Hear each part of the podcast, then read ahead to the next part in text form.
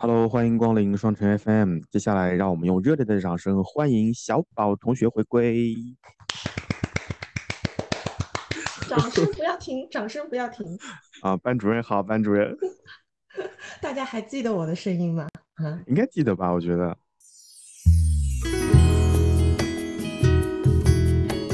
它何止是全球美食荒漠，它简直是全宇宙美食荒漠。为什么我没有？欢迎加入星空联盟的。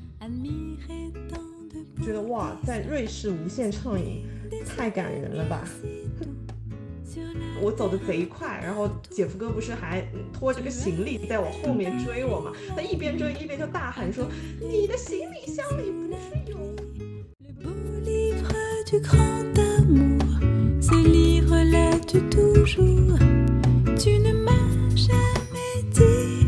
tu m'aimes.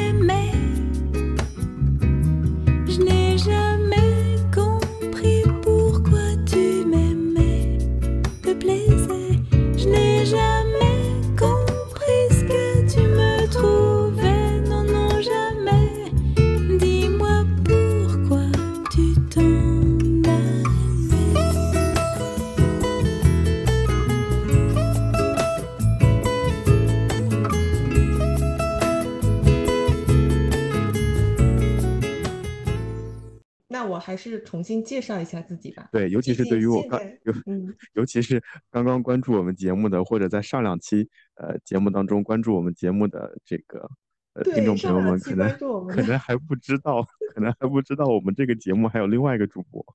不是另外一个，我原来就是主播，好吗？那两位是嘉宾，那两位是嘉宾，对，那两位是来救场的。好，我们请原始搭档来做个自我介绍。大家好。我是双城 FM 原来的初始的呃主播之一，也是终于圆了原住民主播，也是终于圆了瑞士梦的小宝。嗯，所以我前两期不在，就是因为我圆梦去了啊，圆梦去了啊，圆梦归来，圆梦归来。是的，是的，嗯，哎，正好我们这几期的节目其实自上而下都是以城市为主线，前面讲的是。这个北京和上海，然后这一期我们就会把视线 转向国外，正好把我们日与夜的这个系列可以进行进一步的更新。是的，是的，昨天我们在对稿子的时候还正好说到，我说新加坡我没有去过，然后你说瑞士你没有去过，对吧？对瑞士，我是真的没有去过。瑞士作为我当时我在苏黎世跟你 发微信的时候，你真的说的一副好像你去过瑞士的样子。对我刚刚就想说，就是瑞士这个地方对于我而言，它最大的功能就是转机，因为苏黎世机场转机确实还蛮方便的，而且瑞士航空整体的服务确实可以，所以有的时候从欧洲回来，我会选瑞士航空啊。所以我在苏黎世机场转机的经验非常多，而且我们在这儿要提醒所有即将去瑞士。呃，苏黎世国际机场转机的各位听众朋友们，请大家务必注意，苏黎世机场真的太大了，尤其是你要转国际的小伙伴，一定要迈开腿，赶紧跑，因为非常有可能你从欧洲的航线转境外航线，你来不及跑，当你跑到登机口的那一刻，它就要关舱门了。对。哎，那我之前是看到小红书上有很多很多的人都在说，因为我觉得每次嗯在国外坐飞机的话，一定要先提前做好功课，不然的话出现一些意外的情况，你有可能就会赶不上飞机嘛。你你不要说在国外坐飞机啊，我觉得在国内坐飞机就很头疼，比如说。那个在听节目的上海地区的朋友们一定会知道最头疼的那个上海浦东国际机场的 H 航站楼。就如果你的登机口都是以 H 开头的话，你真的要迈开步子疯狂跑。以前踩点的，你现在可能要预留三十分钟。你你这这一点，我感觉会有很多人会产生共鸣。嗯嗯呃，但我这两次的机场运好像还都蛮好的，就是我进去没走几步就到我的登机口了。嗯，反正一会儿我们讲到机场的部分，我们会会会展开说一说。对对对，然后我们这期主要就跟呃，其实跟上一期新加坡的日语也是差不多的，主要采取了整个回忆的过程。我们会大概复盘一下，复盘这什么鬼语鬼语言？我们会聊一聊，就是呃去瑞士旅行，从行前准备要要做些什么事情，然后到呃抵达瑞士，以及在瑞士的一些比较好的景点或者酒店有有什么样的体验。那这期节目主要以小宝的分享为主，那我主要作为一个提问或者说呃帮助大家去寻求一些关键点的这么一个角色。好，那我们这期节目就从这个地方开始。哎，我先问你一个问题啊，不在我们的脚本上面。如果满分零分到十分，让你对这次瑞士之行打个分数的话，你会打几分呢？八分。八分哦，这很满意哦。对我少的那个两分，其实是在呃两个两个部分，一个部分就是太烧钱了。太贵了 啊！哎，你记不记得我之前跟你说，就是在你要出行的时候，我就跟你说，瑞士是最贵的，就是在你那几个目的地里面，是，嗯，贵到离谱。我们 一个一个星，哎，也没有一个星期吧，就五天，五天的交通费花了五千块钱。嗯嗯嗯，瑞士是比较贵的，不呃，就是不包括飞机票。嗯嗯，好，这是贵到的第一个第一个分数，那还有一个分数呢？还有一个就是错过了日内瓦跟苏黎世，就是两个城市我们没有去，我们都是在乡镇嘛。嗯，那乡镇乡乡镇真的是瑞士的精华，我觉得。其实所以错过了日内瓦跟苏黎世，其实我不是特别遗憾。我觉得城市嘛，哪边都能看。对，但是它那种乡村的呃风景的话，应该还是只有瑞士能够看的那么爽吧。嗯，好，这是这个。那如果推荐指数呢？就比如说对于。呃，要进行毕业旅行的，我觉得你肯定不会推荐瑞士了，太贵了，太贵了，不行的。啊，如果要蜜月的话，真真如果真的蜜月，我真的非常推荐瑞士。哎，那你推荐几天啊？你觉得一个礼拜应该不够吧？我觉得够了，差不多一个礼拜够了。好，因为你时间太长的话，其实会审美疲劳。啊，我就想说这件事情，因为我能明显感觉到你前两天是。很兴奋的在跟我们分享，然后后面两天就很平淡，就是就是老娘推开窗就是这样，你们看吧。对，我我能感觉到啊，我能感觉到。嗯，差不多，我觉得一个星期够了。嗯，OK OK，好，这是一开始的问题，然后接下来我们就会步入正轨。那一般去境外旅行的话，大家肯定会有一些行前准备。如果大家听到我们前面几期节目，尤其是在呃今年过完年，我跟小宝在北京面对面录了一期节目，大家就应该知道，其实呃在今年的呃出境游当中比较麻烦的可能就是签证，而且对于瑞士的签证，我觉得某位女士应该有很多话要说吧。啊，真的就是，对大家在前几期节目里面听到我的那个叹气声，也应该知道就是很很难。包括我们群里面其实也有小伙伴有去尝试过，现在应该比我那会儿更难了。因为呃，我身边也有另外一个同事，他是要他是准备八月份去度蜜月的，然后他大概是在五月底左右去抢那个 slot，已经抢不大到了。然后他当时还呃很聪明的说，我选不到上海，我选一下选一下城市。对他选的是杭州，对，然后他结果是应该在前几天突然杭州那边就把他的那个号给取消了，就说忙不过来。然后他目前更新下来，是因为他要去欧洲嘛？呃，他说瑞士目前的号已经排到十二月了，然后法国是九月，德国根本没有号。我在这个地方给大家一些建议啊，就是你你记不记得昨天晚上我跟你说，就是我的那个加拿大签证下的非常快，中间还隔了隔了四天的端午假期，我从送到大使馆到出来只花了三天的时间。嗯，所以，我我真心觉得，大家如果身边有一些旅行爱好者，或者说他的出境记录比较多，大家不妨和他一起申请。这样的话，你的出签的效率会比较高一些。我我举个例子，就比如说我妈属于退休，然后返聘，就因为提前退休返聘，那呃只有养老金。按理来说，这样的旅客申请新加坡的签证只能获得三十五天，而且我妈还是女性，新加坡政府对于这些签证可能是有些。严苛的要求，但是我妈和我一起签，我妈就获得了两年多次往返的签证，呃的批批文。正常情况下应该是三十五天到六十天，而我是五年的新加坡往返，所以然后再包括呃，之前有很多朋友说这个呃自己是白本护照，很担心，那最好就是捆绑一个朋友跟你一起办。然后你们俩作为朋友的身份去办啊，这是一个。然后第二个是正好前段时间法国总统马克龙来华访问，那这段时间中法关系就特别好，所以我身边很多呃申请法国签证的朋友，他们拿到的签证有效期都还蛮长的，要么是三年，要么是五年。所以大家如果在今年年底或者明年年初有去欧洲旅行的计划，我真的非常建议大家去办一下法国的签证，性价比还是蛮高的。在这里面可能要避雷的是西班牙签证，因为我整体对于西班牙签证的这个友好程度的评价是比较低的。哦，是吗？之前我有看他们说西班牙很好办，但是抢不到号。嗯，反正我的多次体验感觉不是很好啊。我我个人感觉在欧洲地区办签证比较好办的，可能最近的法国，然后之前的丹麦，就北欧系的会比较好办。然后还有就是之前脱欧之前的英国也很好办。现在我就不知道怎么情况是什么样子了。口罩之前我还办过匈牙利的，也很快。所以你要不要跟我们分享一下你的这个瑞士签证啊？我我感觉应该还挺困难的。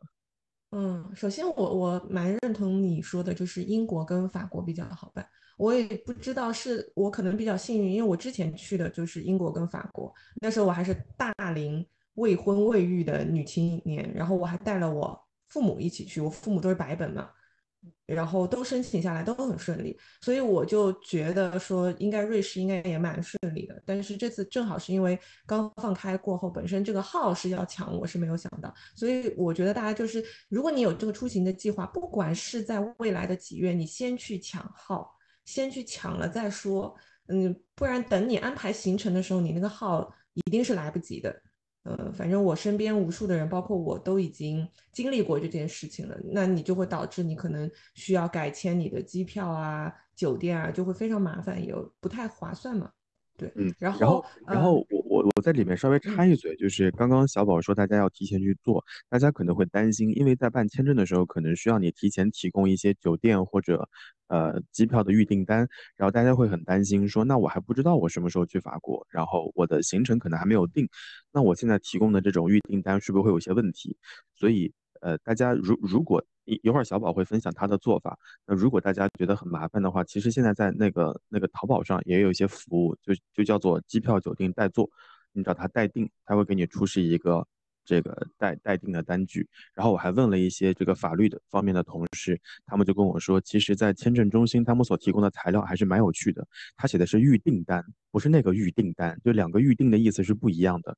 所以在绝大部分的国家，只是说你要展示一下你已经订了。且你有预定的这个动作，然后就可以了。所以在很多签证中心的这个页面上，它会提示你，就是说，呃，在我签证出来之前，请请不要先订酒店。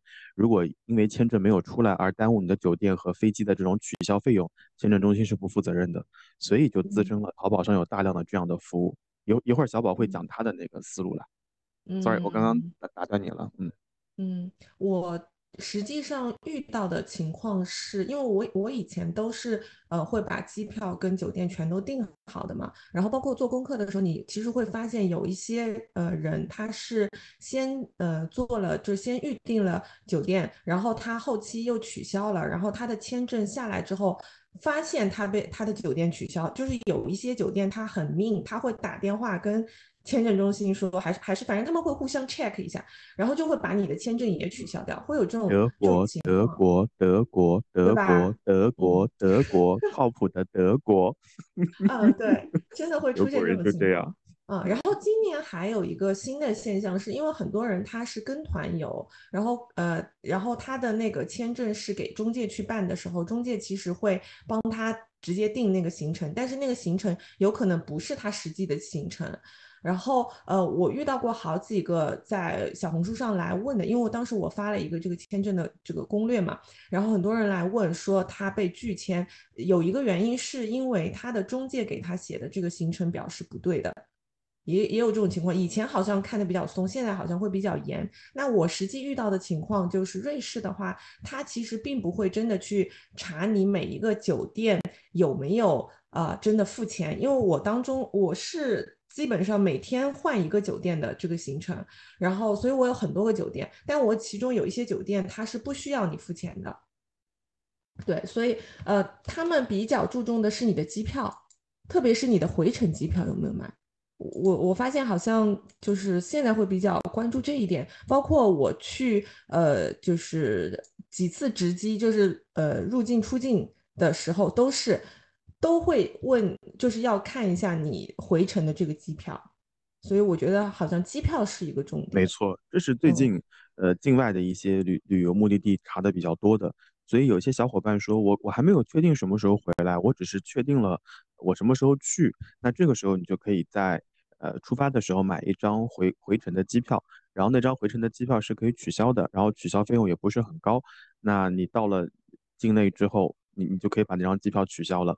然后这里面会涉及到第二个问题，就是签证如果到期了怎么办？那签证到期的话，你可以在到期日的前七天到当地的大使馆去延签，这样会比较 OK 一些。我我举个例子，比如说到泰国，很多人喜欢在泰国玩很长时间。那如果说你你把回程的机票取消了，可是你签证大概还有十多天就要到期了，怎么办？就赶紧联系大使馆把签证延期一次，这样就 OK 了。但是呃，像小宝所说的，绝大部分国家还是会在这个地方查的比较严格。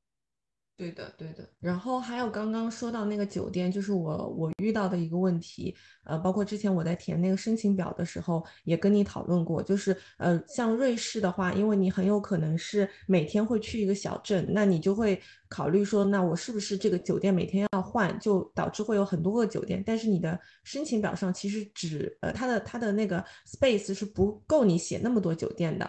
然后当时我们商量下来是说写我呃进入欧洲之后的第一站的酒店嘛。那我当时是因为有有转机维也纳，我当时写的是维也纳的酒店，但办理签证的那个人是跟我说你要写，因为你是申请的是瑞士的，所以你要写你入境瑞士之后住。的第一个酒店，然后后面都不需要写。然后他在检查这个酒店的呃这个就是你的确认单的时候，我看他是全都 highlight 的是你的呃地点。和你的时间，就是你的时间是不是整个行程是连贯的，然后你的地点是不是都是在瑞士，他就只看这两个，他并没有看你的同行人，因为我当时是跟呃跟姐夫哥一起，但是订的话都是只有我一个人的名字，然后就很纠结说要不要加他的名字，人家根本不 care 这个，然后他也不 care 你这个钱到底有没有付，他只看你机票的钱付不付，然后酒店的时间跟地点符不符合。这个是我在申请瑞士的时候，感觉跟其他的国家好像不太一样的一个地方。嗯哼，嗯哼。那除了这个呢？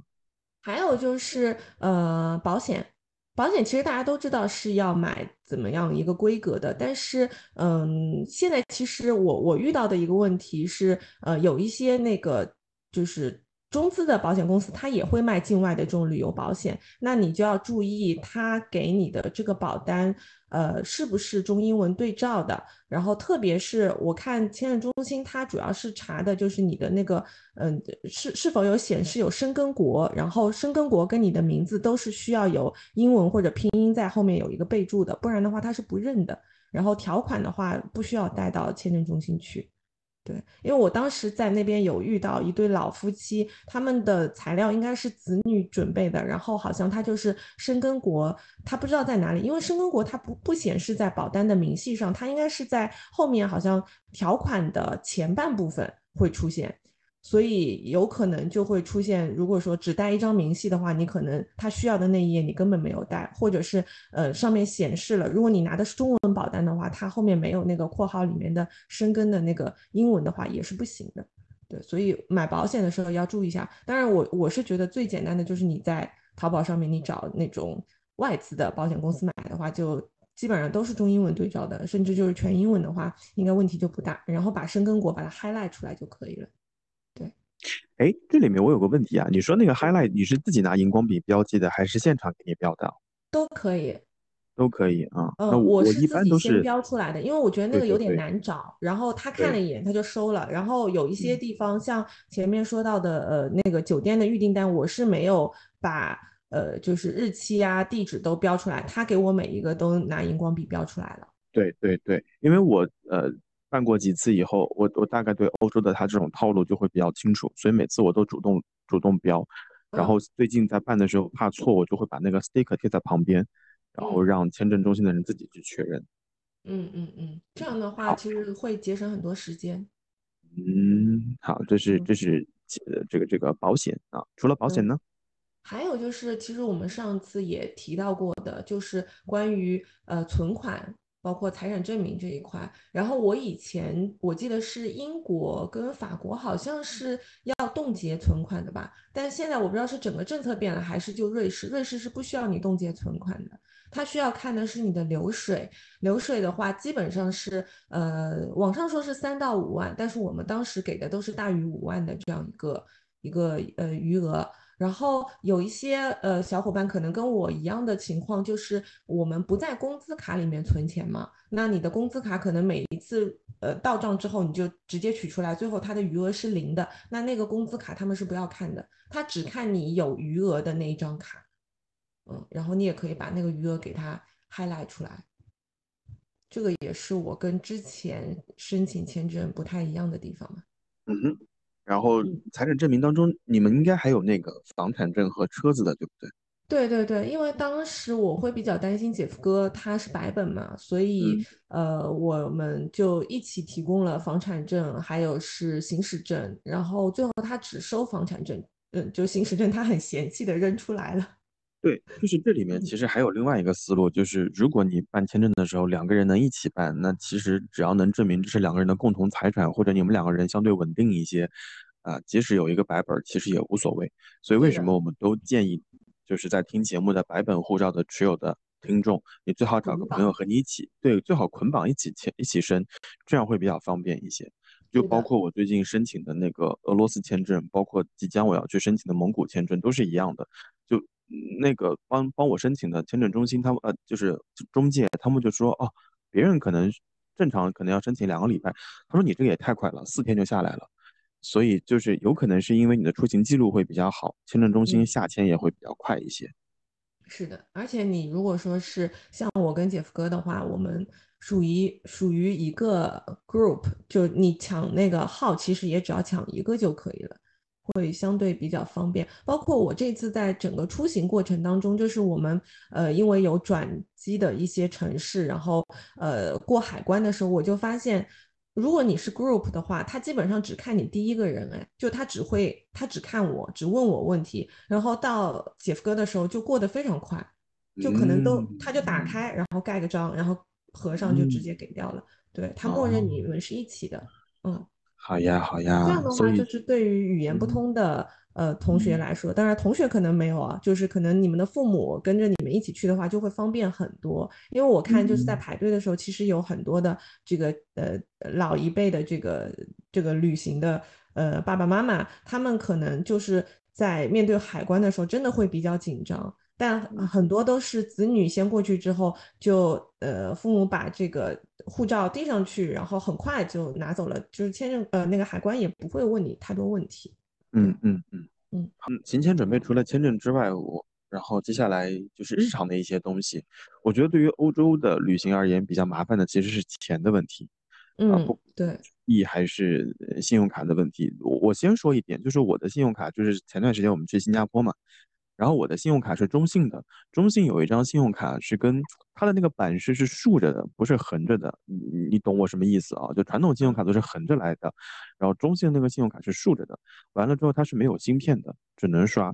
而那个信用卡在新加坡很多地方都用不了。哇，当时我真的很崩溃，因为新加坡的绝大部分的 POS 机上都是拿芯片直接啊这种轻轻一触。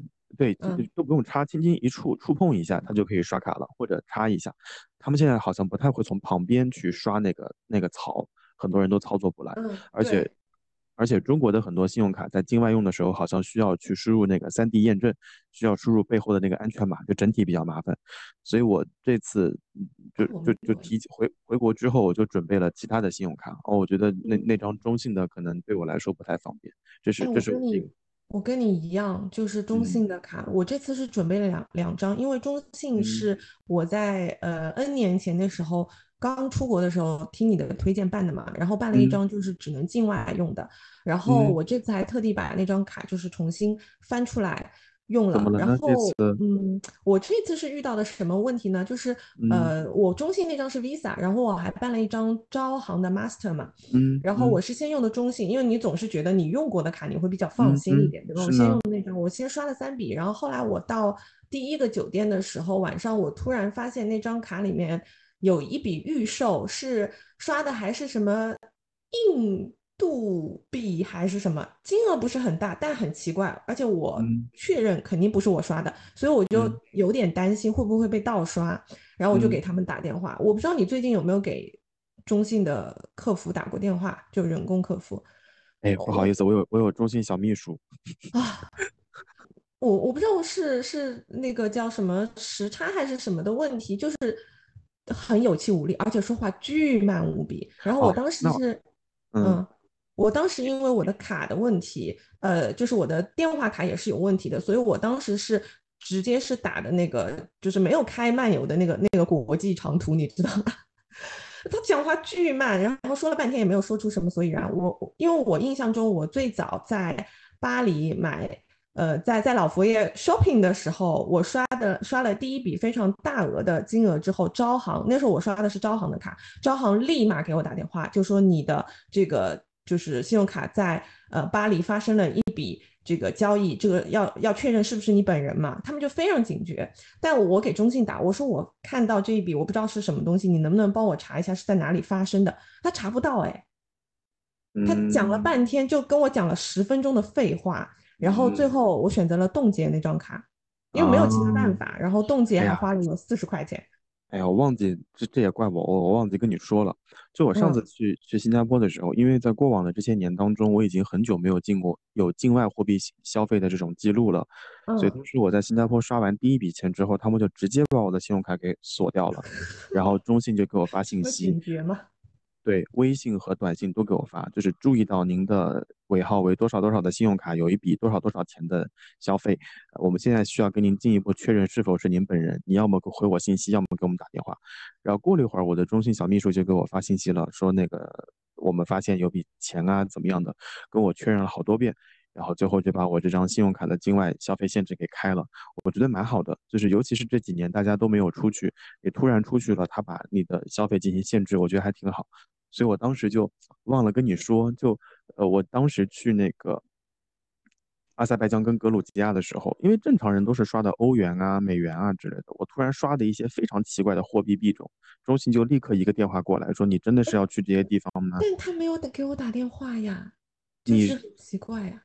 哦，那就是可能我们信用卡性质不太一样。哎，你看你这种 VIP，对不对？我们这种平民啊，我跟大家分享一下平民的经历啊。没有没有，就是我主动去打了。你你想，因为他我在瑞士，我我肯定就是要么刷欧元，要么就刷瑞士法郎嘛。怎么可能会出现什么印度币的啦？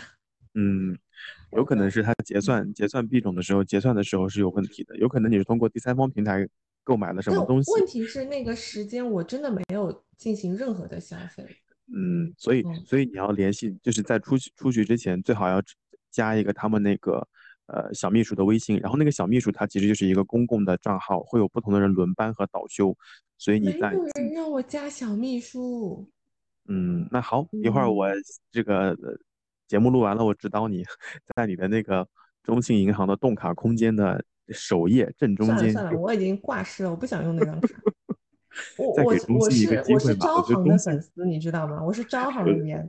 啊，好好好好好，所以所以信用卡的我后来就全程都是用的那个招行那张 Master 的全币种，我觉得还蛮好用的。它那张卡是呃，就是芯芯片跟那个磁条也是都有的，然后基本上也都。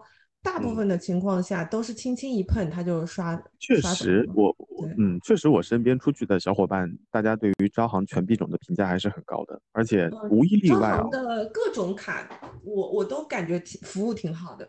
啊，行吧，里没有广告啊。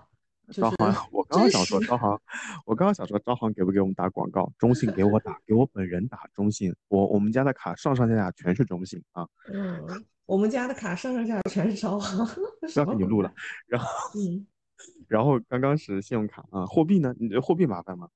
对，货币比较麻烦，因为瑞士法郎会比较特殊，它跟欧元还不太一样。你说你欧元吧，你回来其实还能存，然后包括你在其他地方都能用。但瑞士法郎它它是不流通的，好像据说是不是回来你都没有办法存银行的？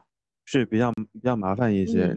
对，然后你在这边也是一样的。对，你在国内你要拿这个现金也好像也比较麻烦，因为不是所有的银行都可以都可以去换的，所以我当时就直接没有没有在国内就是把这个现金换好。我当时的想法就是说，大不了可能就是呃会稍微缺一点点这种需要现金的时候，我觉得大部分的地方应该都是可以用，嗯，可以用这个信用卡的嘛。对，所以我就没有换。但是我到了那边到飞机场的时候就发现。它其实有非常非常多可以让你换现金的地方，然后我们就是随便找了，就看到了第一家我们就去了，然后当时的那个汇率我觉得也还好，就差不多八点一嘛。嗯，然后对，呃，其实你如果说刷信用卡的话，它的汇率大概是七点八左右，所以我觉得嗯还好，差的不是不算特别贵呀，新加坡也就四五的样子。对啊，然后然后我当时就只换了一百欧的瑞士法郎。然后瑞士我觉得非常人性化的一点就是，嗯，你到最后的那些零钱，你去任何一个地方，你说，嗯，就是我要把这些零钱用掉，但是你可能你消费的那个金额会比你的零钱多，那它就可以结合支付，就是我先把零钱用光，然后剩下的我再刷卡，他们都 OK 的。很多最后，嗯嗯，你说，所以我最后就是没有再带瑞士法郎回来。就全部都用光了，我觉得还蛮好的。很多旅行的以旅游业比较发达的国家，他们都支持这样的业务。比如说我们隔壁的日本，日本他们最典型的特点就是在机场会有很多扭蛋机器，他知道你最后那一两百日元是带不回去的，那个硬币你也不用，他的扭蛋机器就可以让你把这些钱全部用掉。然后如果你不去扭蛋的话，你去呃 Seven 或者去登机口的一些东西、一些商店去买东西吃，他们也支持你刚刚所说的硬币换。硬币和信用卡支付结合在一起，我觉得这还蛮人性的。嗯，不像有一些国家很高傲，看到硬币就皱着眉头不想收啊之类的。嗯，他们或者是只能让你选择一种方式，就你要么全部都现金，是是是。哎，我我比较感兴趣的是，你这次出行，你有在呃机场或者说瑞士境内看到大量的支付宝和微信支付吗？没有，几乎都没看到。呃，很少在免税店有看到。维也纳有看到机场的免税店是有贴了一个支付宝的那个标志标志的，但是呃，我后来刷了之后刷了一笔，然后我发现也不是很划算，其实没有你刷信用卡划算。明白，明白，明白。我只刷了一笔，嗯嗯，所以对于货币而言，其实我觉得我跟小宝刚刚说的也比较全面了，就大家也不用特别担心说要换多少。现金在身上，你可能需要先准备一些，因为毕竟从机场出去，不管是坐火车还是地铁还是打车，你可能需要支付一笔费用。然后你可能落地之后饿了想吃东西，可能需要支付一笔费用。其他的基本上信用卡就可以完成了。所以如果呃目的地国家方便换外汇，在境内换好的话，你可以在境内先换换好了之后再出去。如果不方便的话，你可以在机场直接换，或者如果你在机场看到了中国银行或者啊，这个这个华夏银行或者招商银行，你可以直接在 ATM 上直接取小额就可以了。我觉得这个会比较方便一些。嗯，在瑞士的话，他那边，嗯，我反正在机场那边是没有看到这些银行。然后，哦，对我没有看到。但是他那边的话，因为就是整个，如果你是游客的话，你大概率是会买他们那个 Swiss Pass 的，所以你整个的呃火车。就是你交通工具这块不需要特别担心，主要他那边会用到现金，特别是硬币的情况是你如果要寄存行李的话，它是只能它的那个箱子只能投硬币，其他的地方所有的地方几乎都是可以用信用卡的，对，所以不需要特别担心，然后也不用换特别多的瑞士法郎，嗯，然后还有就是说上厕所嘛，他们说上厕所是要付钱的，但是我们在整个行程当中只有在苏黎世的。火车站是呃遇到了要收费的厕所，其他的都没有遇到哎。嗯，据说收，因为是当时是姐夫哥去上厕所，他后来跟我说把那个钱用完了，就是只有那边是就是上厕所以及呃寄存行李是必须要用硬币的，其他地方都可以用信用卡，所以不需要换特别多。那瑞士它还是属于就是呃。支付宝这些不是特别多的地方，那你如果说是去欧洲的其他地方，像英国、法国什么的，大部分的地方都是可以用支付宝的，所以就更加不需要担心了。嗯，不确定哦，因为我们也有三年没出去了。哦，那倒也是。哎，但他应该不会不会说以前有，现在没有吧？应该是这两三年去的人不多，所以它的整体操作业务可能没有那么的熟练。或者以前弄弄起来比较方便，比如说刷支付宝的机器或者微信支付的机器，可能因为刷的人少了也收起来了。因为我正好这两天有朋友去了，呃，那个英国很很下面的一个城市，以前满大街都是支付宝的 logo，现在去刷确实比较麻烦，因为那个服务员也换了好几茬，会的人连店长都没有见过支付宝，也没有见过阿里 Pay，所以他们不得不去隔壁问怎么刷。所以他回来之后就提醒我说，如果你去英国的话，还是准备一张好刷的信用卡，因为大家都听过我那个信用卡的故事。嗯嗯嗯，对，信用卡是最最多呃最常用的。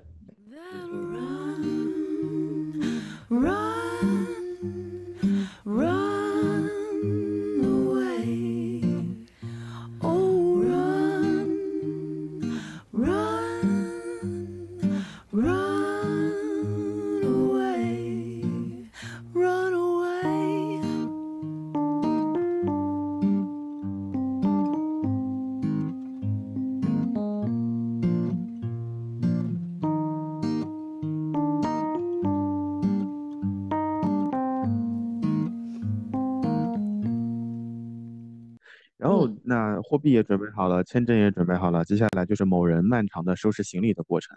反正我记得他在某人在出发的前一天晚上还在跟我说，行李还没整理好。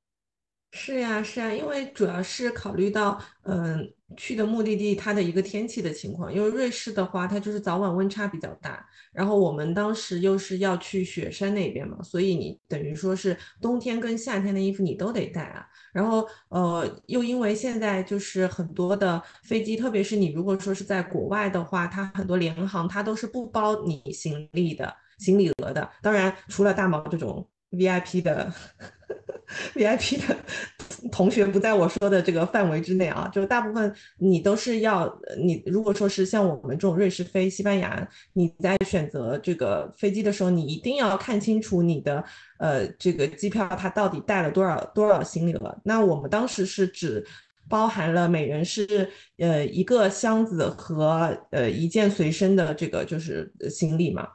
所以，所以我当时就是严格限制说，我要把所有的东西只装到这个两个箱子里面去，就比较头疼。然后，包括在欧洲那边，因为瑞士那里的话是大部分的酒店它都是不提供一次性拖鞋跟洗漱用品的，所以你都得要自己带。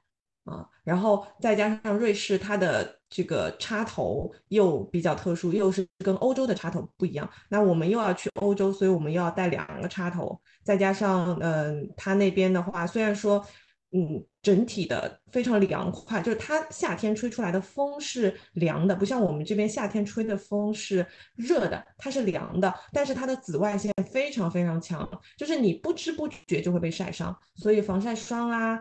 帽子啊，这些东西都非呃，还有是外套，这些东西都是要带的，嗯，所以在整理衣物的时候，我觉得还是要多做功课，要对你去的那个地方，嗯，比较熟悉，它就是有一些什么跟国内不太一样的情况，还是要准备好，因为到当地去买的话，还是挺贵的。嗯哼，我觉得你这次还还算好哎，就是至少去去夏天去。呃，秋冬的这种这种温度的地方，可能你带件厚衣服就还蛮好。我觉得比较麻烦的可能是温差比较大的地方，就比如说你冬天去新加坡，或者说，呃，中国往悉尼走，往澳大利亚走，那那就可能衣服的换啊、穿啊、脱呀就比较麻烦。就就你其实只需要一套厚的或者是薄的衣服嘛。但我们那个是早晚，其实挺冷的，温差还挺大的。对，然后你到雪山上的话是要穿羽绒服的。是啊，是啊，所以想想你那个行李应该，你又是可以穿短袖。嗯，想想你那个行李应该还还挺难弄的。你不要看你给我发的照片，姐夫哥拖着两个箱子在前面跑，我想想那两个箱子也蛮扎实的。啊，你知道吗？他回来瘦了十斤。十斤哦！我跟你说，出国旅游，尤其是特种兵式的，或者说要去很多地方的，回来基本都会瘦。因为你吃呢，因为你吃呢，可能也有好东西吃，但整体的行程消耗会比较大一些。因为你要倒时差，再加上每天都要在路上走，然后每天都在运动，消耗也会比较大一些。所以即使你吃了一些好吃的东西，但整体来说还是会瘦一些的。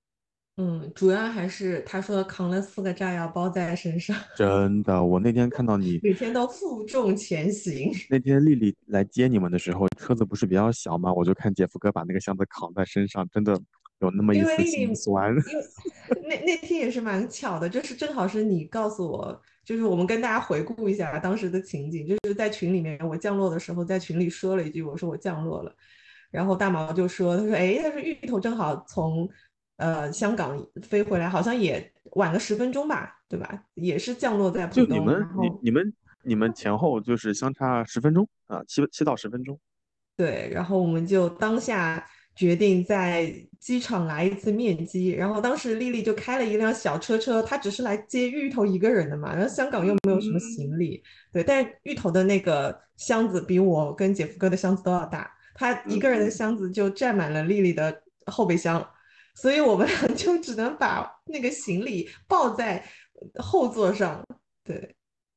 基本上这些准备好了之后，就可以差不多要准备出行了。因为你想，你签证也有了，衣服也有了，钱也准备好了，人也 OK 了，那就应该出行。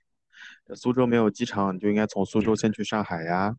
嗯哼，嗯，高铁去对吧？啊，高铁去还行吧。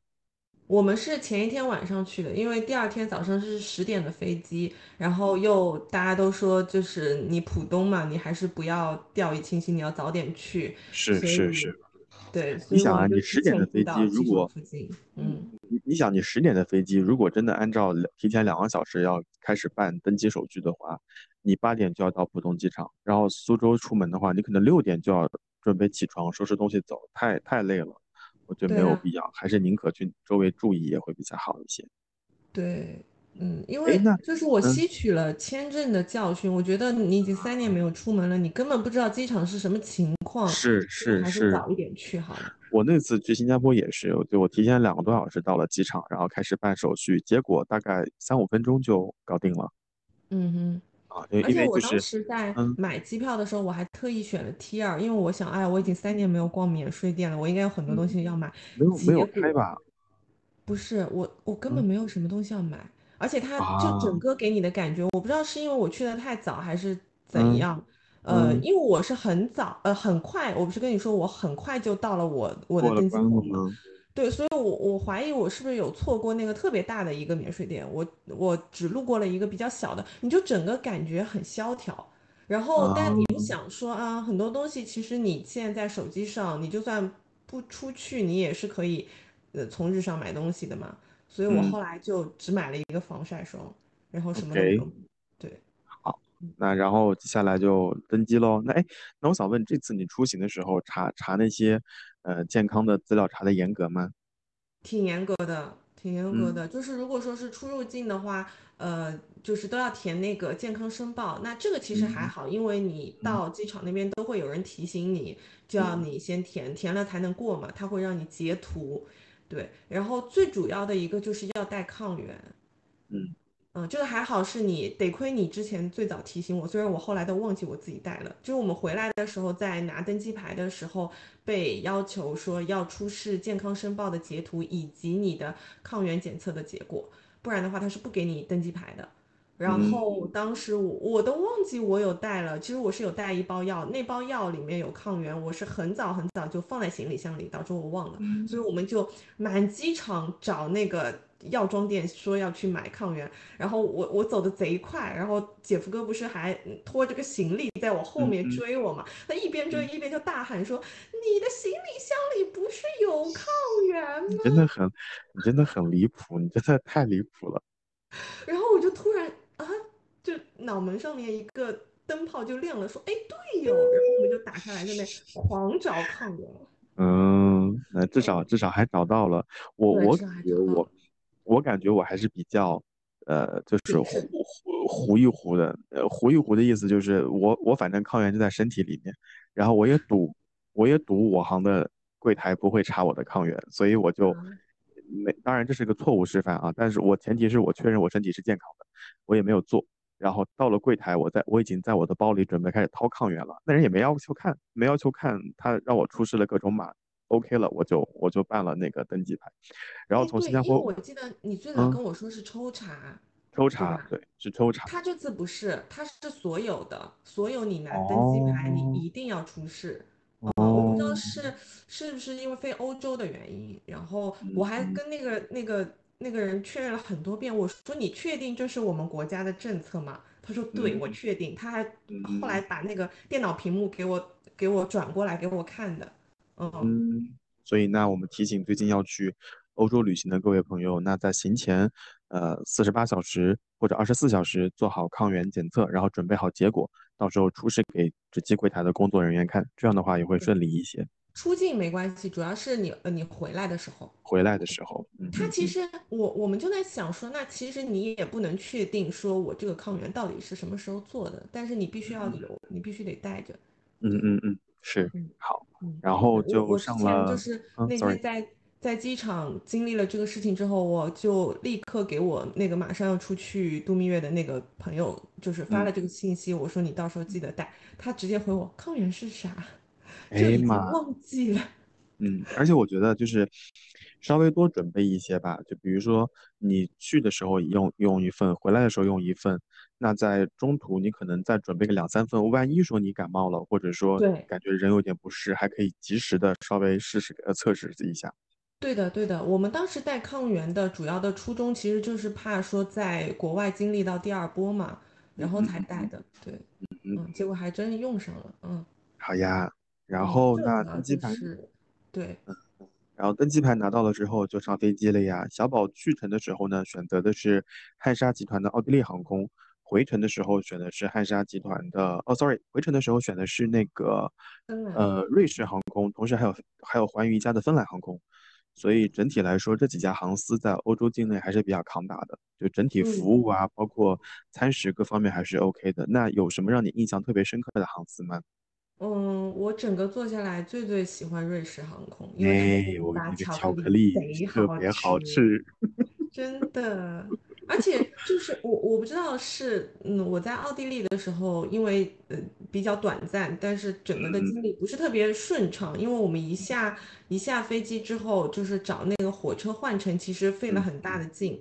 然后呃因为当时有去问，也是下了他们那边呃一个 O B B 的那个那个那个那个 A P P 嘛，然后有去问他们工作人员怎么去坐车什么，那工作人员很冷漠。然后，所以就导致我整个的印象不是很好。但是，嗯，隔天上，呃，就是飞那个瑞士航空的时候，立马就感受到了什么叫热情，就觉得 好友好啊。我不太能理解，就是我我确实也不太能理解瑞士人的如此热情，因为我我当时从布达佩斯回来的时候，瑞士航空还给我在登机登机口升舱了，他们还给我搞了点。很诡异的仪式，先说说说这个先生，你要 stand by 一下。他说你暂时不能登机，然后等所有人都登完机之后，他说啊，你被那个 upgrade 了，然后我们恭祝你生日快乐。然后我一看，妈耶，生日是五天前，然后他就给我看了那个系统备注，说哦，这是一个 birthday trip，所以所以难怪我我后面的就是为什么我没有？为什么我没有？欢迎加入星空联盟的成员，然后等级刷高一点就会有了。嗯，所以他，哎，所以上次我不是给你发照片嘛？就我的那个瑞士航空上写的那个 URPG，就是就是 upgrade，然后还送了好多巧克力。最后下飞机的时候，他还给给了我一盒，所以我对瑞士航空的印象非常好。我记得那天你给我发微信说什么，后来下飞机的时候直接带了一盒巧克力走，然后被姐夫哥看到了，他说有没有这么夸张，竟然可以带一盒？那主要就是一个是你过生日，第二个就是他他确实对你还蛮好的啊。那个巧克力真的很好吃，很好吃，比我后来买的巧克力都好吃哎。嗯，除了这个送巧克力之外，还有一家也送巧克力，是那个荷兰皇家 KLM，他们家巧克力也很好吃。然后，如果那天人不多的话，你你跟乘务长闲聊闲聊，他也会给你送一盒。嗯嗯，好的好的，这这是瑞士航空啊。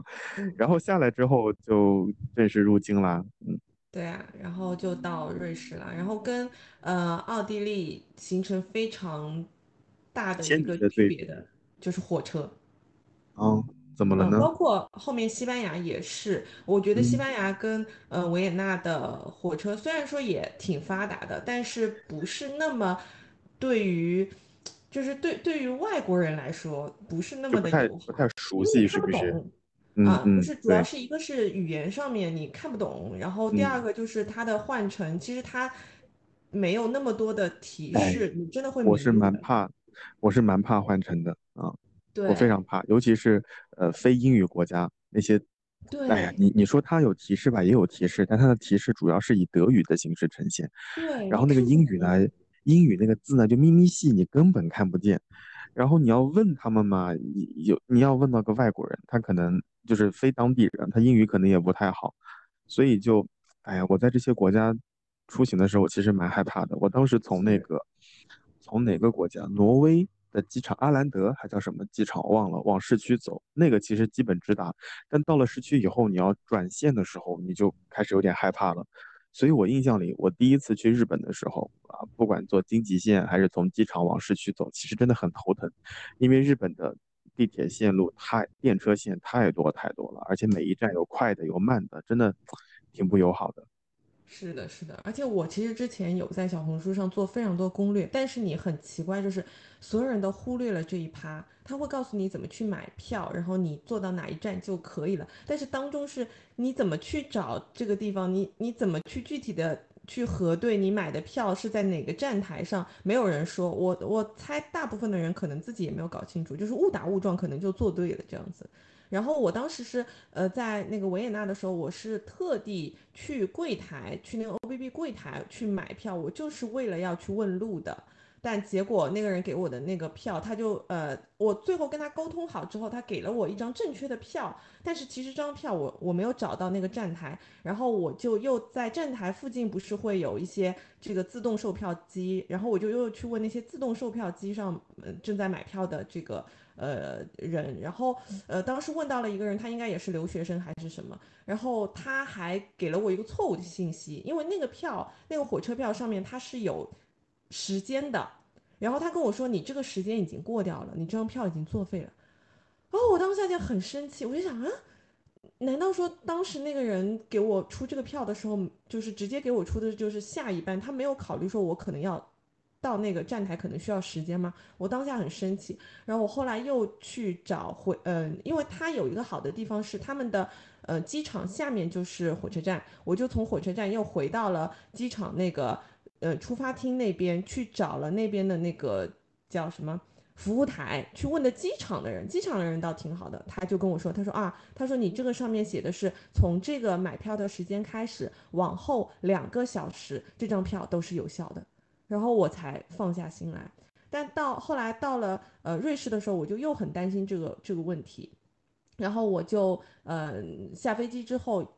也是直接去了他们瑞士当地的那个 SBB 那个那个呃叫什么柜台，就直接去买了他的 Swiss Pass。然后那个 Swiss Pass 的话，它是可以就像是一个旅行的通卡通票，它可以选两天、三天、四天、六天、八天，你可以按照你的行程去选。那它这个票的话，就是你只要买了之后，它所有的呃火车、地铁、公交、游轮都可以免费上下车。然后，嗯，他们的话是没有所谓的安检和检票的，就你直接就是车来了，你上去就行了。但他会查票。然后我们因为做过非常非常多次，我们每天都在转车嘛，就发现如果说你是坐那种嗯特快的，就像类似于我们这边高铁，或者说是他们那边的呃观景列车，比如说像是黄金列车或者是冰川列车这种的话，是一定会有人查票的。真的不要逃票。一方面是逃票的话，它的罚金好像会更贵一点。然后第二的话，我觉得挺丢人的。然后反正我们大概前四天都有人查票，甚至有的时候他会，呃，要求你出示护照来核对信息。我们有遇到一次，所以就是护照还是要带着的。然后，嗯，到后面如果你是坐一些晚间的，然后比较慢速的车的话，基本上就不太会有人来查票了。对的，嗯，但就是我到了瑞士之后。会发现瑞士整个的交通会比奥地利，包括后面的西班牙都要清楚很多。嗯，你就算不懂他们的语言，你其实对照那个字母看，包括在手机上你下一个 app，就是下那 SBB 的 app，整个非常非常清楚。它整个的那个系统，我觉得已经做到很完善加很人性化了。它甚至就是它会给你无缝衔接所有的火车和嗯，比如说游轮或者是。或者是公交，就你从一个目的地到另外一个地方，几点几分你坐哪一哪一个车，在几号站台，全部都给你列清楚。然后我们当时还会担心说，那我是不是嗯这班火车下来，另外一班火车在两分钟之后就要开了，我会不会来不及赶上呢？其实完全不会，它几乎是你从你左脚从这个火车上面下来，你立马转身看到。那个火车就在你对面，你右脚直接可以踏上去了，所以这它整个的安排，我觉得非常非常的合理。就嗯，完全能够让你感受到什么叫做发达国家的这个铁路你要笑死我！真的，真的，我们是很被他的这个一套系统给惊艳到的。我在其他国家没有过这种经历，虽然说或者说蛮贵的，嗯，或者说那个在旅游业比较发达的一些国家，他们这些东西都做的比较好一些。我刚刚就想说，其实，在日本，他们那个。对于所有的境外游客，他还蛮推荐去下载一个 app，叫站内换呃岸内换乘，然后那个 app 上面就会清楚的告诉你坐什么电车坐几站，然后在哪个站，他都会写清楚在哪个站台换乘，然后大概步行距离有多少哦？我觉得这个就对于那种不认识日语，同时又害怕坐错车的游客来说，还挺有帮助的。是的，他如果说是比如说火车换。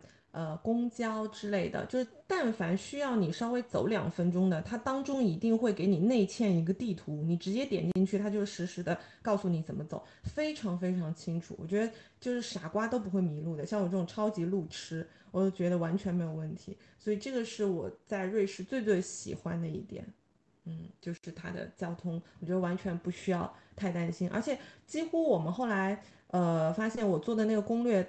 大部分都没有用上，只是我们按照我们要的这个时间点和这个线路在走，但具体怎么去坐这个车，其实后来就完全就是在那个 app 上面实时你查好了，它甚至都会告诉你这班车，呃，就是在几分钟之前走了一班，下一班是什么时候，然后甚至连那个车的颜色它都会给你标出来，是绿色的还是红色的，非常非常清楚。所以，嗯，我觉得如果说是去瑞士自由行的朋友，你只要买一张 Swiss Pass，然后下载一个 SBB 就完全没有问题啊。但这里面有一点要说的，就是刚刚讲到那个，呃，那个 Swiss Pass 里面它分成二三四六八天，然后好巧不巧，我们是五天的行程。然后当时呢，我们去 SBB 柜台的时候，那个。呃，接待我们的那个工作人员，他应该是一个实习生，所以他就跟我说，你可以选四天或者六天的。那我们当时是觉得说，我们先买个四天，那可能最后一天，呃，我们没有什么行程的话，我买一张单人的，就是单次票就可以了，会比较划算。但其实到最后的时候，我们会发现，呃，你需要从一个地方转到另外一个城市，因为我们最后一站是苏黎世嘛，你其实还是会有一些费用，其实还是买 Swiss Pass 是最划算的。但那个时候的话就很尴尬，然后呃，后来我我们在网上看到说，其实他们是有四加一天的那种套餐可以给你的，但有可能是那个实习生他不知道，所以他没有给我推荐。但那个 S B B 的人还是很好的，我们当时在那个小镇的 S B B 的柜台去问了一下，我跟他讲，我说我原来买的四天，但是我现在是五天的行程，我说你能不能给我加一天？他一开始是说，他说没有一天这个选项。后来他说，要不这样，他说我给你，嗯，把四天的退掉，换成六天。就如果说是四天退掉换六天，会比你单独再买两天的还要划算。然后他给我操作了很久，反正我还是觉得说瑞士的人还是都蛮热心的，就是他们如果能帮你解决问题，他都会帮你去解决，就特别的耐心，不会就是把你拒之门外。所以我觉得，我想到了，我想到了我在哥本哈根。坐地铁的时候，就是前前后后找不到任何的工作人员，举举足 无措的，就是你放眼望去，整个地铁站只有你，还有一些当地的老百姓，然后你要问这个东西怎么办，根本没有办法。所以在哥本哈根，呃，买地铁票全靠自觉，而且他好像买完地铁票之后，买了个几天的 pass，他弹出来的就是一张啊热敏纸，然后别人要查票的时候，你给他看一下。所以当下我我还。有点尴尬，因为我不知道那个热敏纸拿完之后要不要刷，像中国一样要不要刷，刷完之后要不要进站，要不要给谁看，我就很尴尬。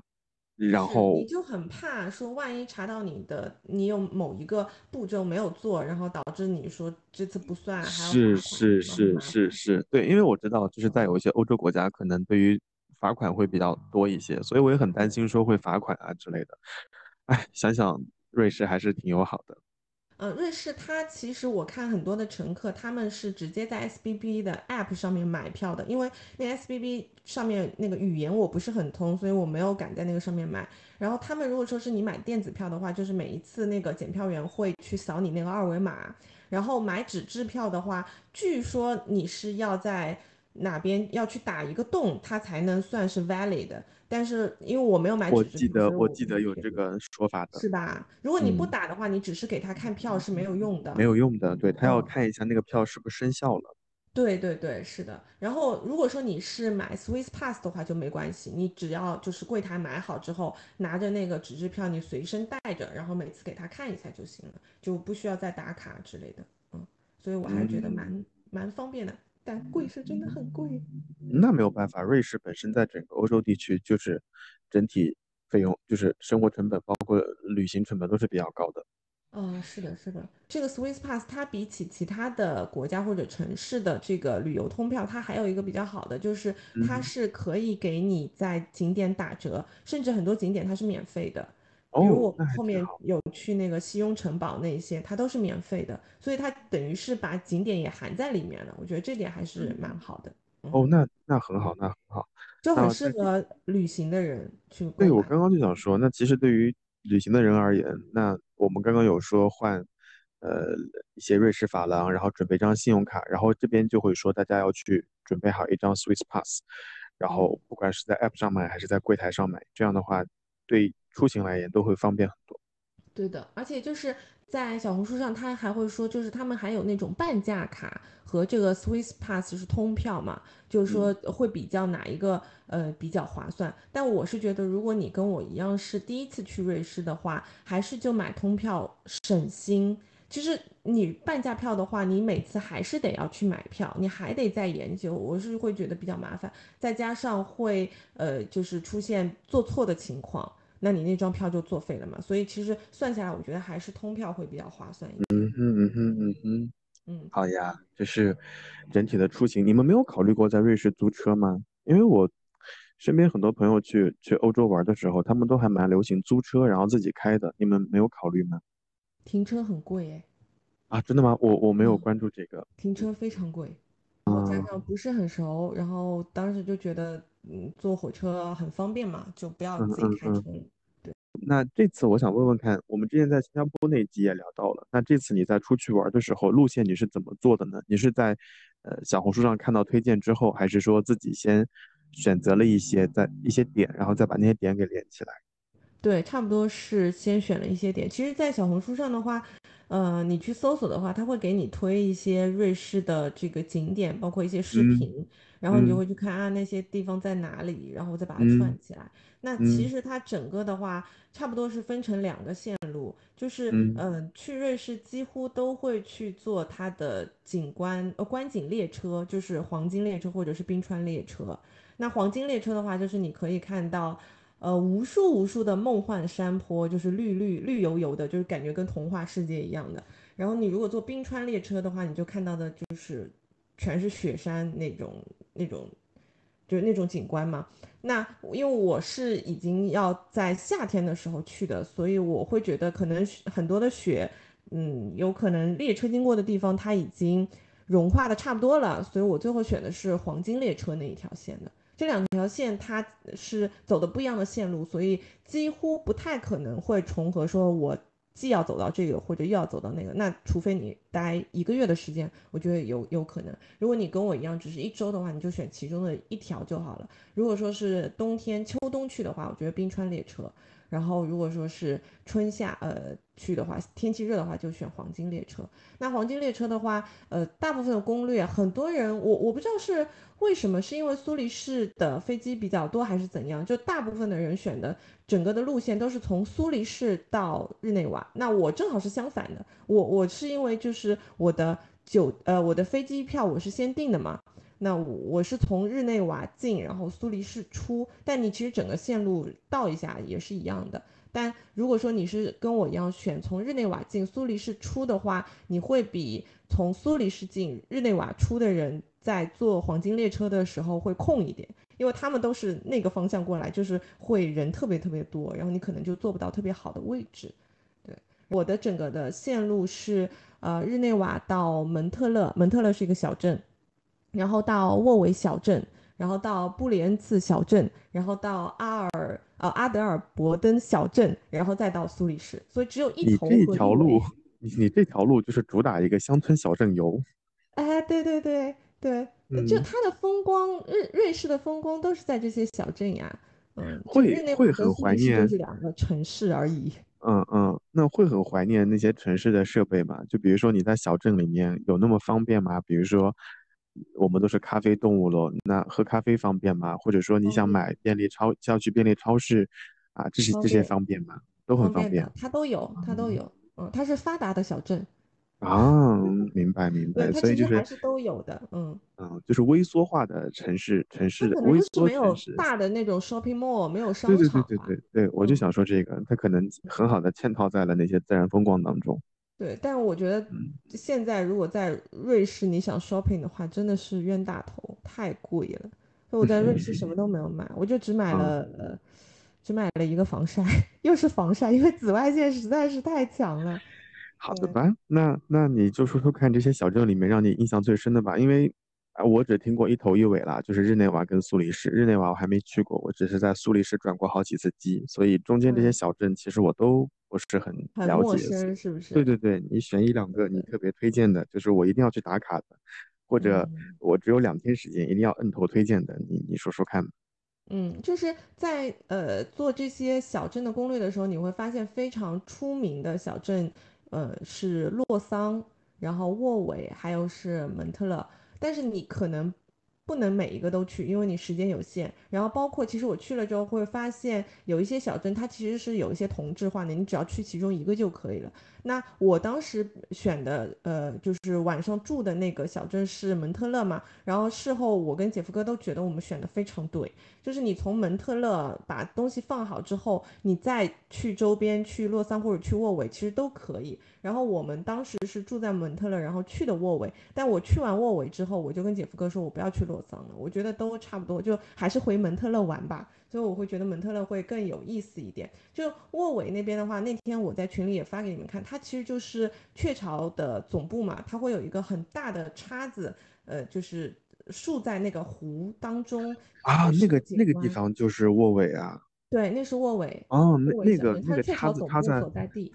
嗯，那个叉子插在湖里面，在群里面还引起挺大的反响，大家还对，就大家都都很惊艳，感觉就是很出片的一个地方。对，而且我我我我感觉那种内心的沉静或者安静，你知道吗？就是你拍的时候，湖面上有一些阳光洒在上面，整体就感觉像湖面上洒满了金子。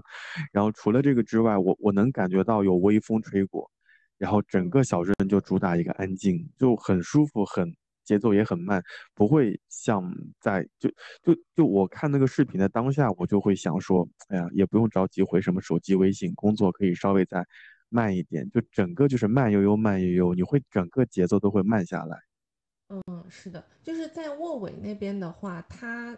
可能主打的就是很多人去那边还是为了跟那个叉子合照嘛，就它是呃被誉为说是上帝遗落在人间的一个叉子，然后它的那个湖的边上有很多的石头，石头上面它是嵌了一些呃椅子，你是可以就是爬过那个石头之后坐在那个椅子上，然后拍的照片看上去就仿佛你是坐在河上跟那个叉子在一起拍照的，但是其实你真的坐在那边你会觉得有点晒。嗯，相比来说，嗯，我觉得沃韦的游客会比较多，我会更加喜欢蒙特勒一点。当然，蒙特勒它可能比沃韦还要大一点，就沃韦会稍微商业化一点。它就是你呃下了火车之后，你就能看到什么星巴克啊之类的。那蒙特勒那边的话，就基本上都是一些呃他们当地的这个居民，他可能自己开了一些小餐馆啊，呃小饭店啊这些。然后我会更喜欢蒙特勒，是因为蒙特勒在那个日内瓦湖边上，它全它的绿绿化做得非常非常好，就是整个都是有树荫，然后有鲜花，因为我们去的时候是春天嘛，就有鲜花，然后你可以坐在湖边的那个椅子上，又不会很晒，在卧尾的话会稍微有点晒，对，然后看就面对着那个日内瓦湖和远处的雪山，就真的觉得啊，时间就停在这一刻吧，嗯。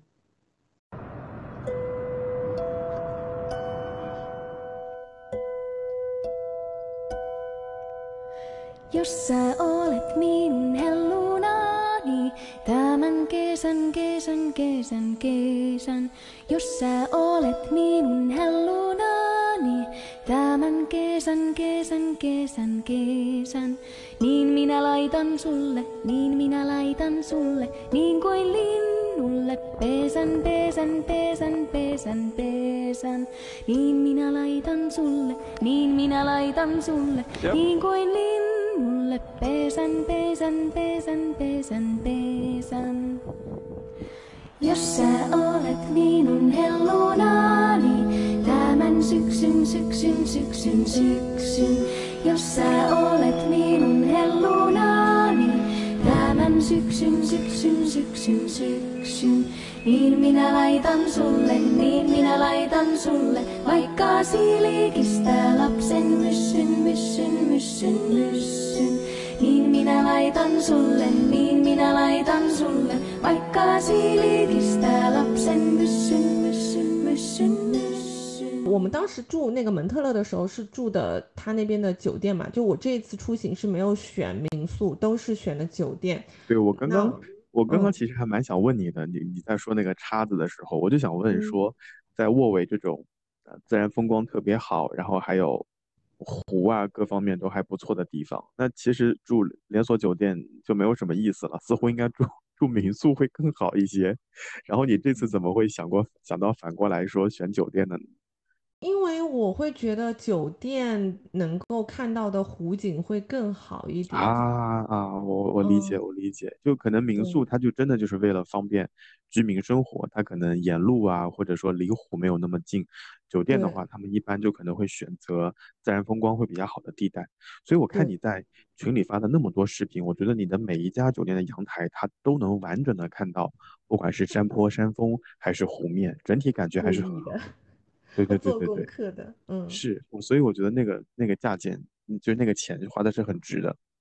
嗯，对，我我会觉得就是蒙特勒那一次那那个晚上是特别特别值的，就是当时我们选的是一个呃面对日内日内瓦湖的那个五星级的酒店，但那个五星级酒店其实是一个比较老牌的酒店，就是它整个装修是比较老的，但是非常干净。然后我们当时进去的时候，其实对它没有特别多的期待，因为它不是我整个行程里面比较贵的酒店，虽然它是五星级，我是到后来才知道它是五星级的。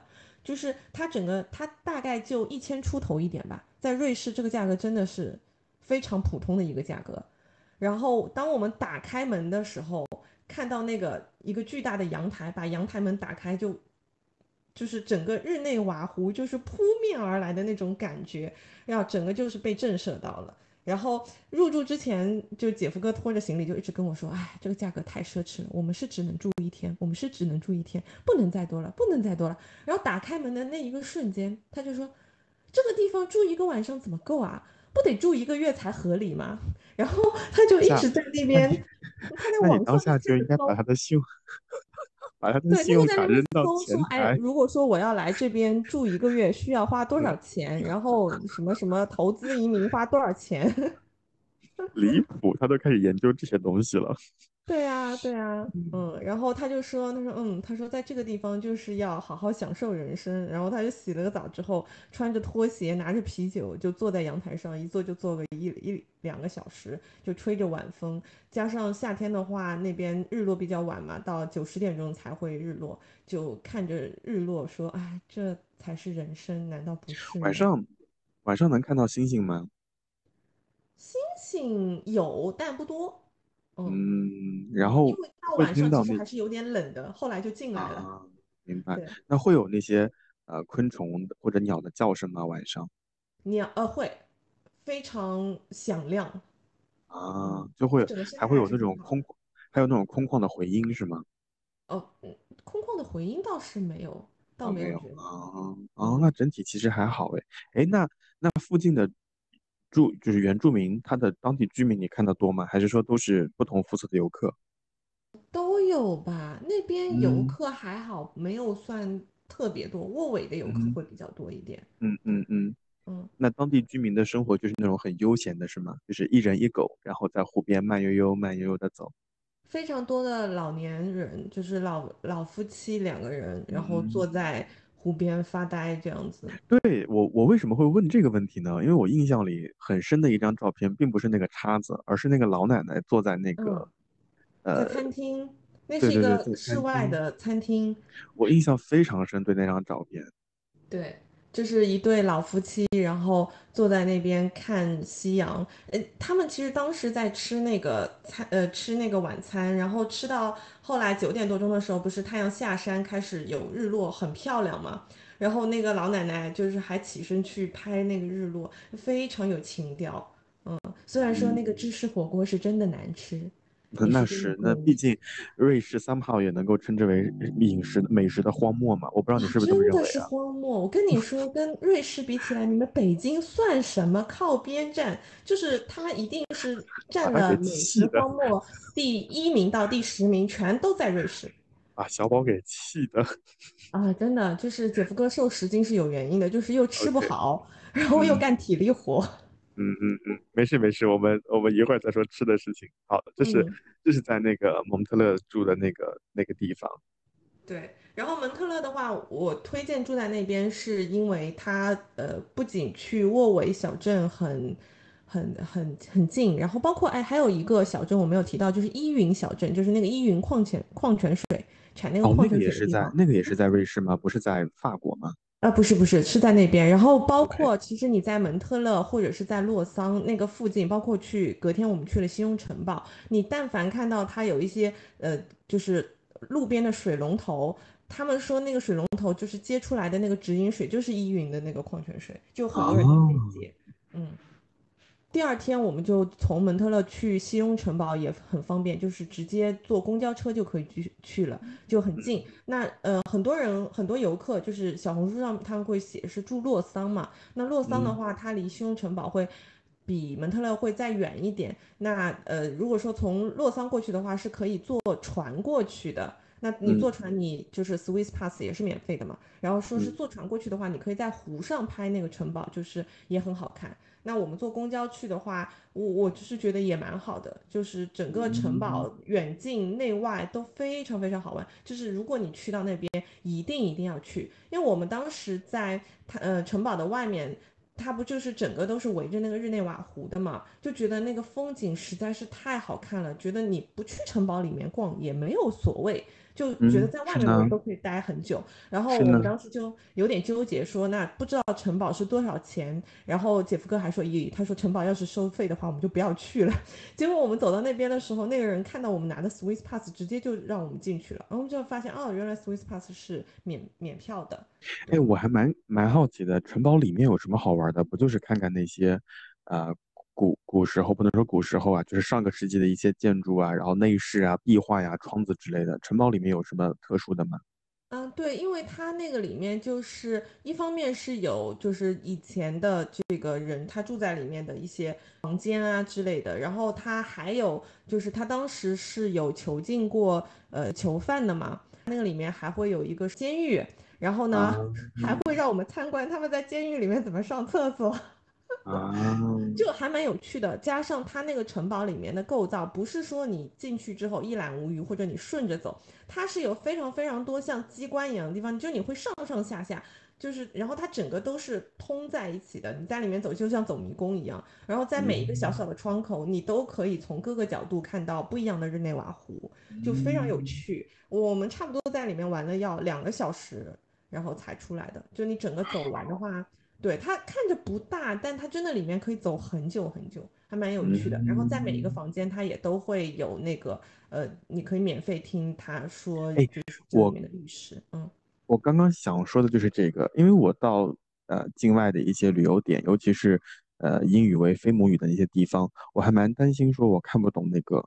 啊，景点的介绍，或者我对那段历史并不是很了解，感觉自己是个文盲。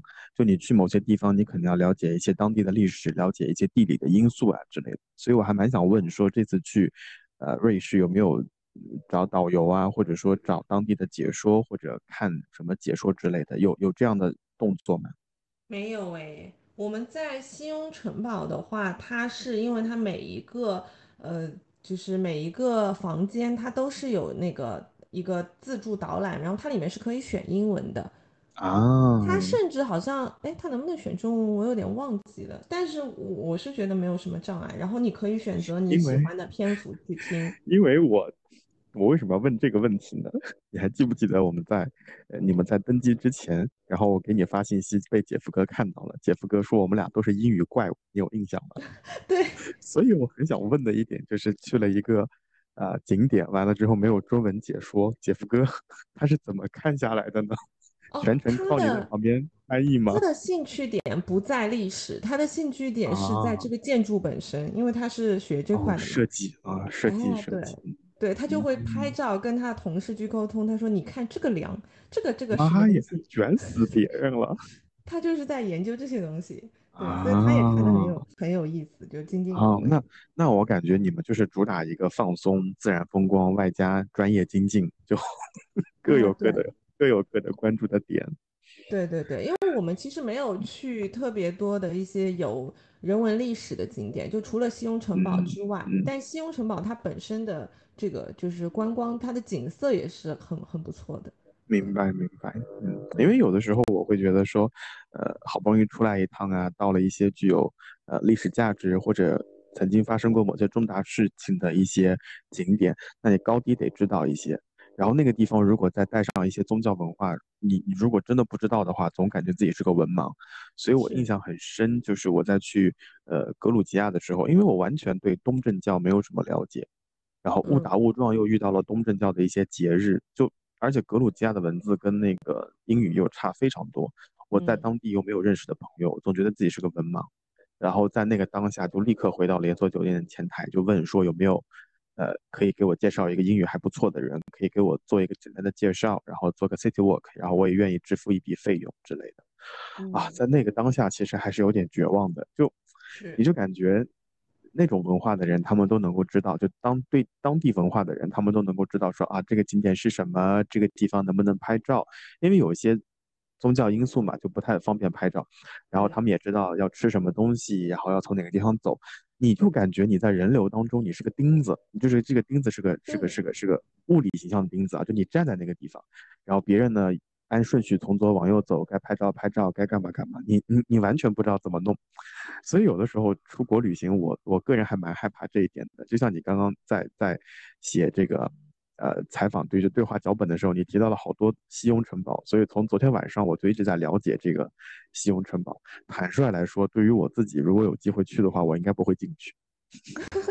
啊，我还我应该是觉得你要我应该我应该不会。进去啊、我还挺害怕这种历史的，就包括在在中国大陆地区，我们去的一些很多城市，它会有一些塔呀、什么楼楼啊、阁呀之类的，我多少觉得好像你要知道一些这些当时的故事，不然你上去之后你也没闹个明白。啊，这是这是这是这是嗯。我的想法啦，嗯，嗯，好，这是这个其实就跟我们看演唱会的逻辑是一样的，就是你属样的，一于会，预备，歌单、预习的那种，但对对对。我不是，我就是遇到，然后我再去发现，我再去认识。盲，盒盲盒般的体验，对，这样也挺好。对，嗯，嗯对。然后而，且在那边的体验，就是也是当地人非常热情。就我们当时嗯，在那里拍照的时候拍，照是吗？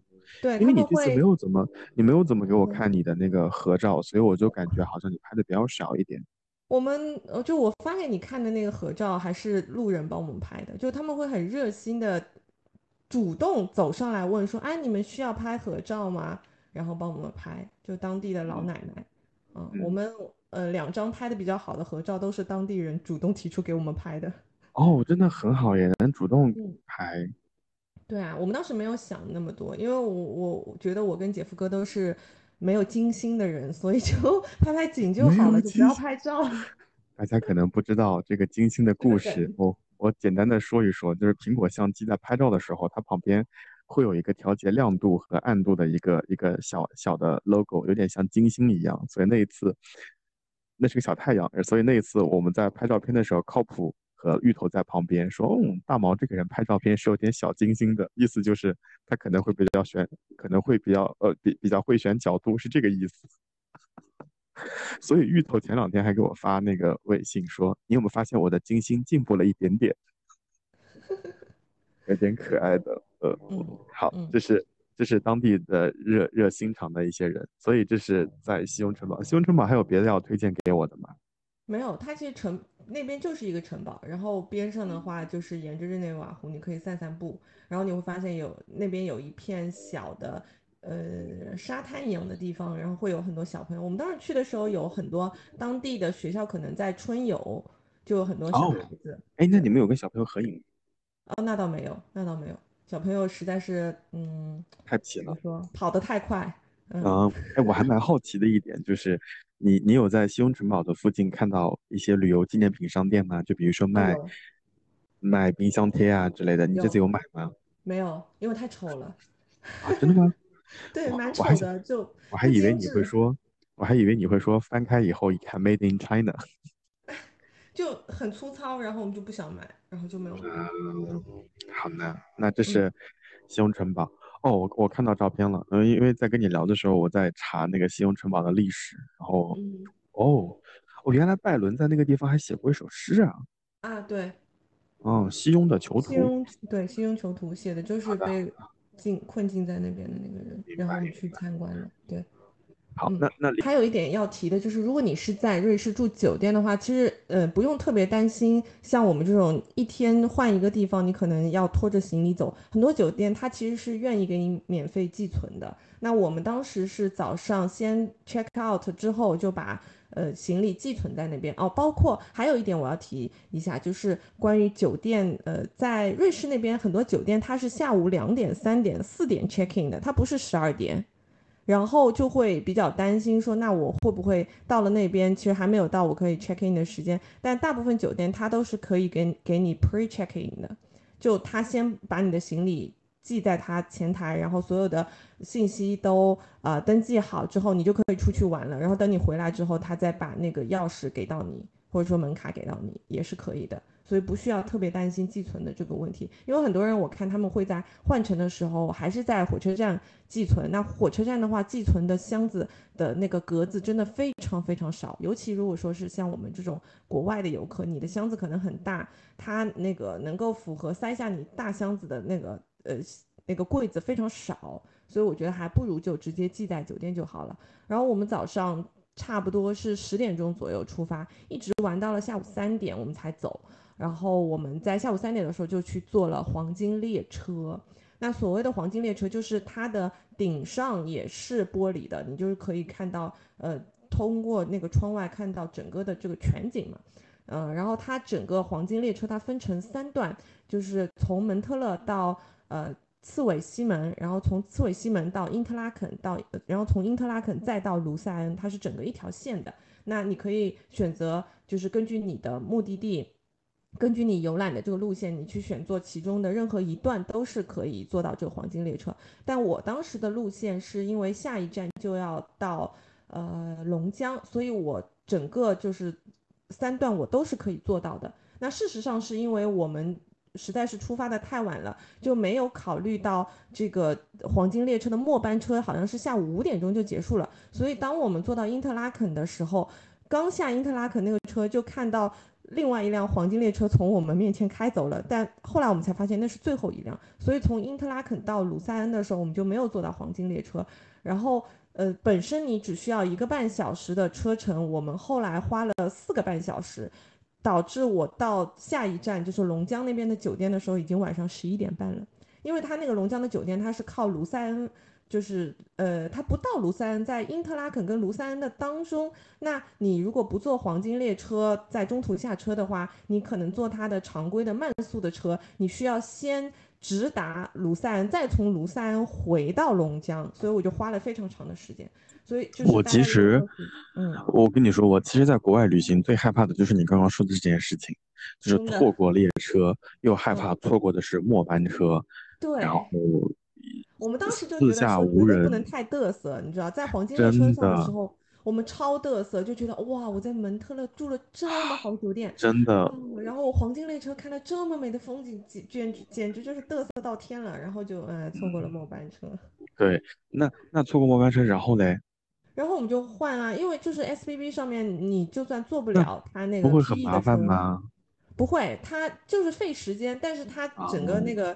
这个 app 上面还是都会告诉你，那你没有这个车之后，你坐什么车，它有换乘的其他车给你坐。反正反正你最后还是能回去，只不过耗时就是折腾折腾一点。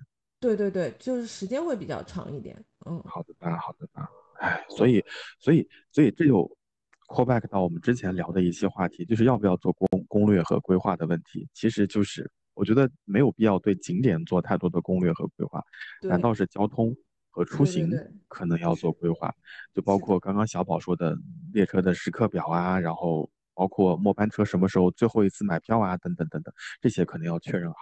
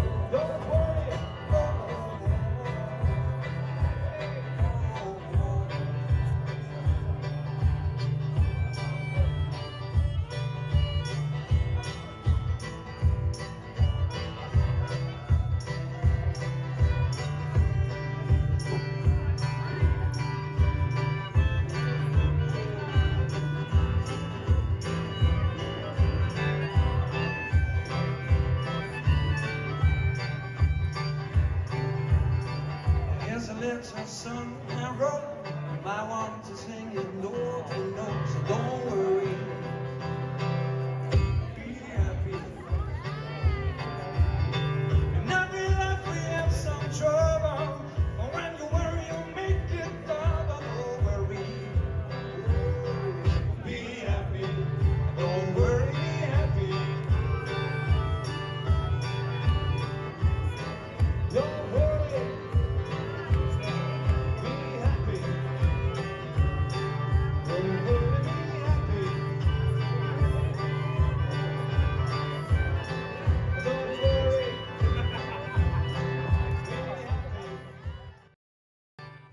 二天就去了下一站，就是布里恩茨啊，这个我知道，这个我知道，大家应该都比较熟悉，就是《爱的迫降》的取景地，也是后来他们其实好像度蜜月也是又重新去了那个地方嘛。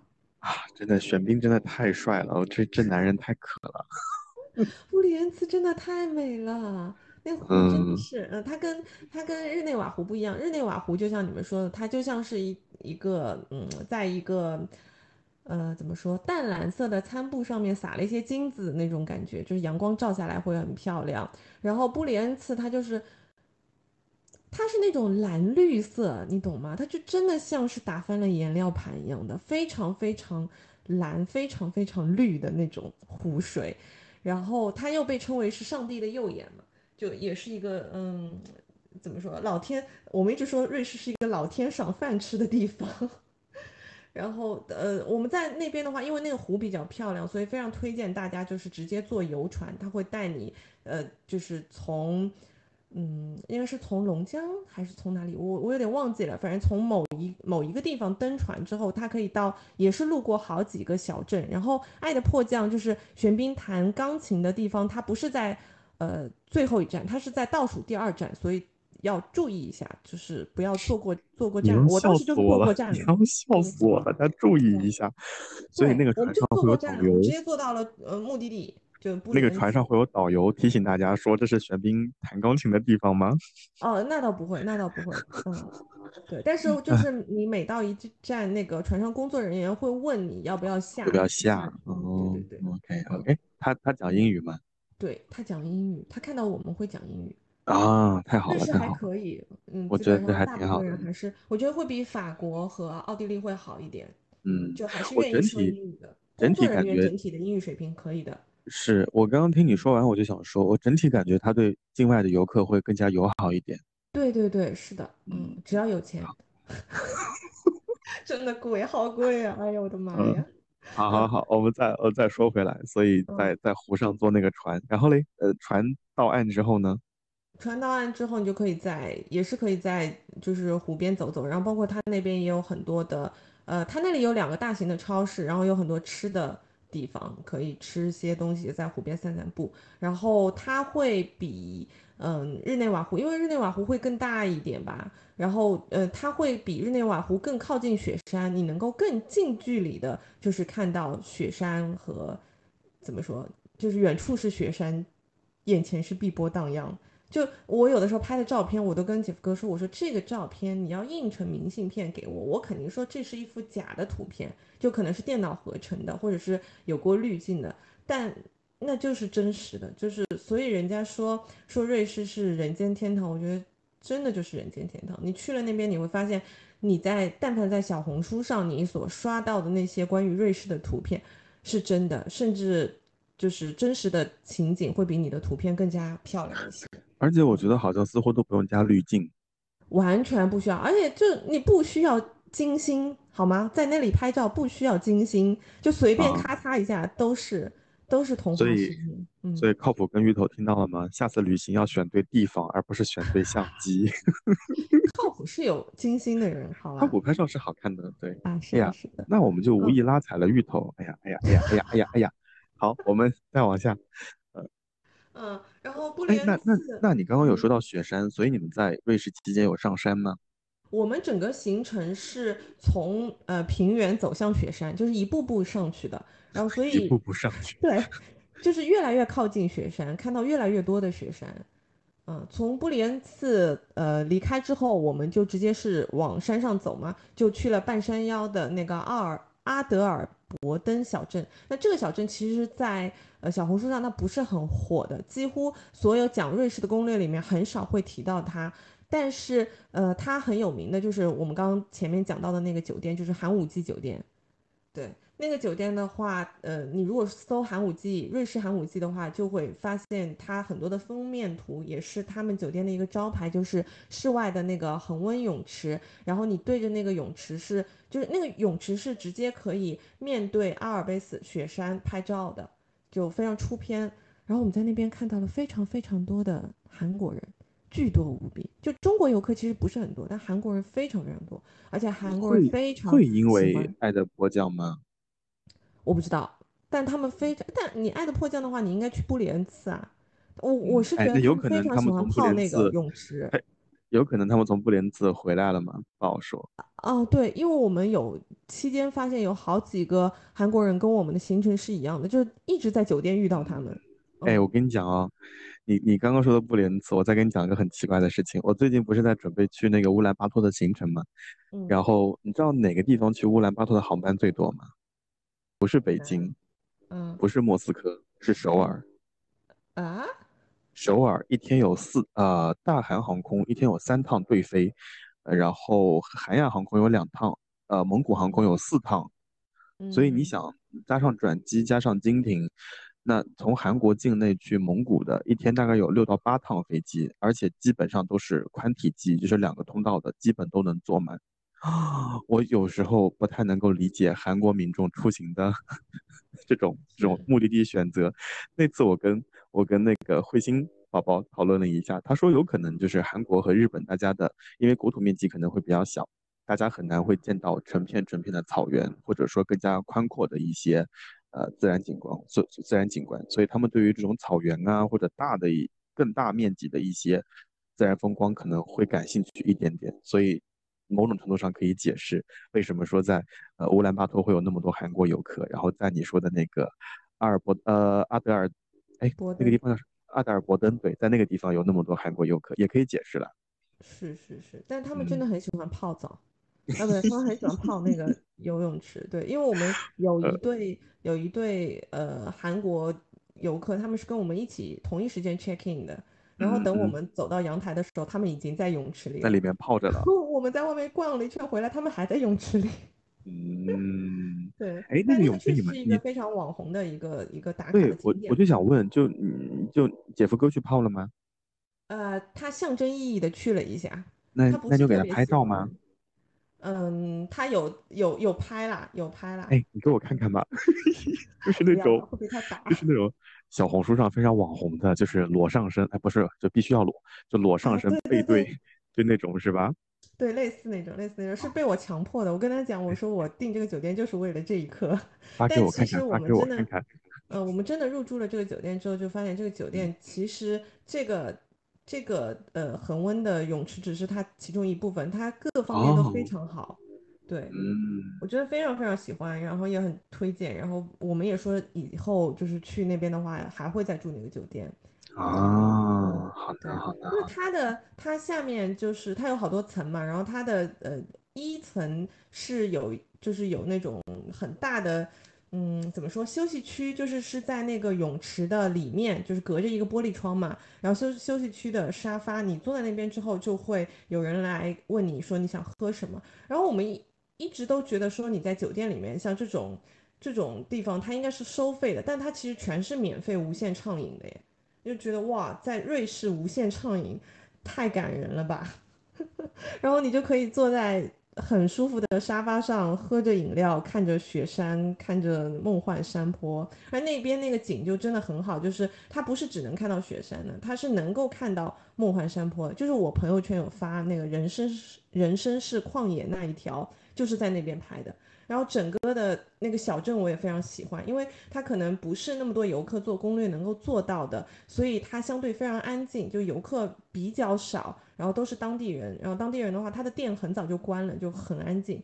然后早上的话，你去他们那边的小镇嗯边上的就是小小店里面，就是当地人开的小店去逛逛，也蛮有意思的。对，我好像最喜欢的小镇，一个是阿德尔伯登，还有一个就是蒙特勒。嗯，如果你问我更喜欢哪个，我可能更喜欢阿阿德尔伯登。我感觉也是了，我我我感觉你想说的可能也是，因为从你的分享还有在群里说的内容来看，可能还是这个小镇更加值得摁头的一点。嗯，对。然后它的阳台嗯虽然不大，但是就很适合你，也是搬一个，呃，它外面有椅子了，就坐在椅子上，然后喝喝嗯饮料，然后看看雪山。对，很多人都会这样嗯，做。嗯，好呀，这是，错。嗯，这是这是这是阿德尔伯登啊，然后嘞，从这个地方，呃，然后我们这，在前嗯，往苏黎世的途中，我们还住了，因为我们没有住在苏黎世，我们在苏黎世的前前一晚住在了隆格恩，也是一个小镇。然后在那边的话，就是遇到了一个啤酒节的那个 life，还蛮有意思的。就差不多，他们从晚上六点、七点开始，然后一直唱到了晚上九十点。我们走的时候，就天黑的时候，他们还没有完全结束。然后就是大家就围坐在那边，很多可能也都是路过的人，然后就坐在那边，嗯，喝点啤酒，然后就跟着他们应该唱的都是瑞士当地的一些比较老一些的歌，因为你会发现很多老年人听着听着就兴奋的开始手舞足蹈了，所以应该也都是一些很传统的一些歌曲，但是英文的哦，还还蛮好听的。呃，我想，呃，我当时有记几首，然后我到时候找一下音源，看看能不能插在这里，就还蛮好听的。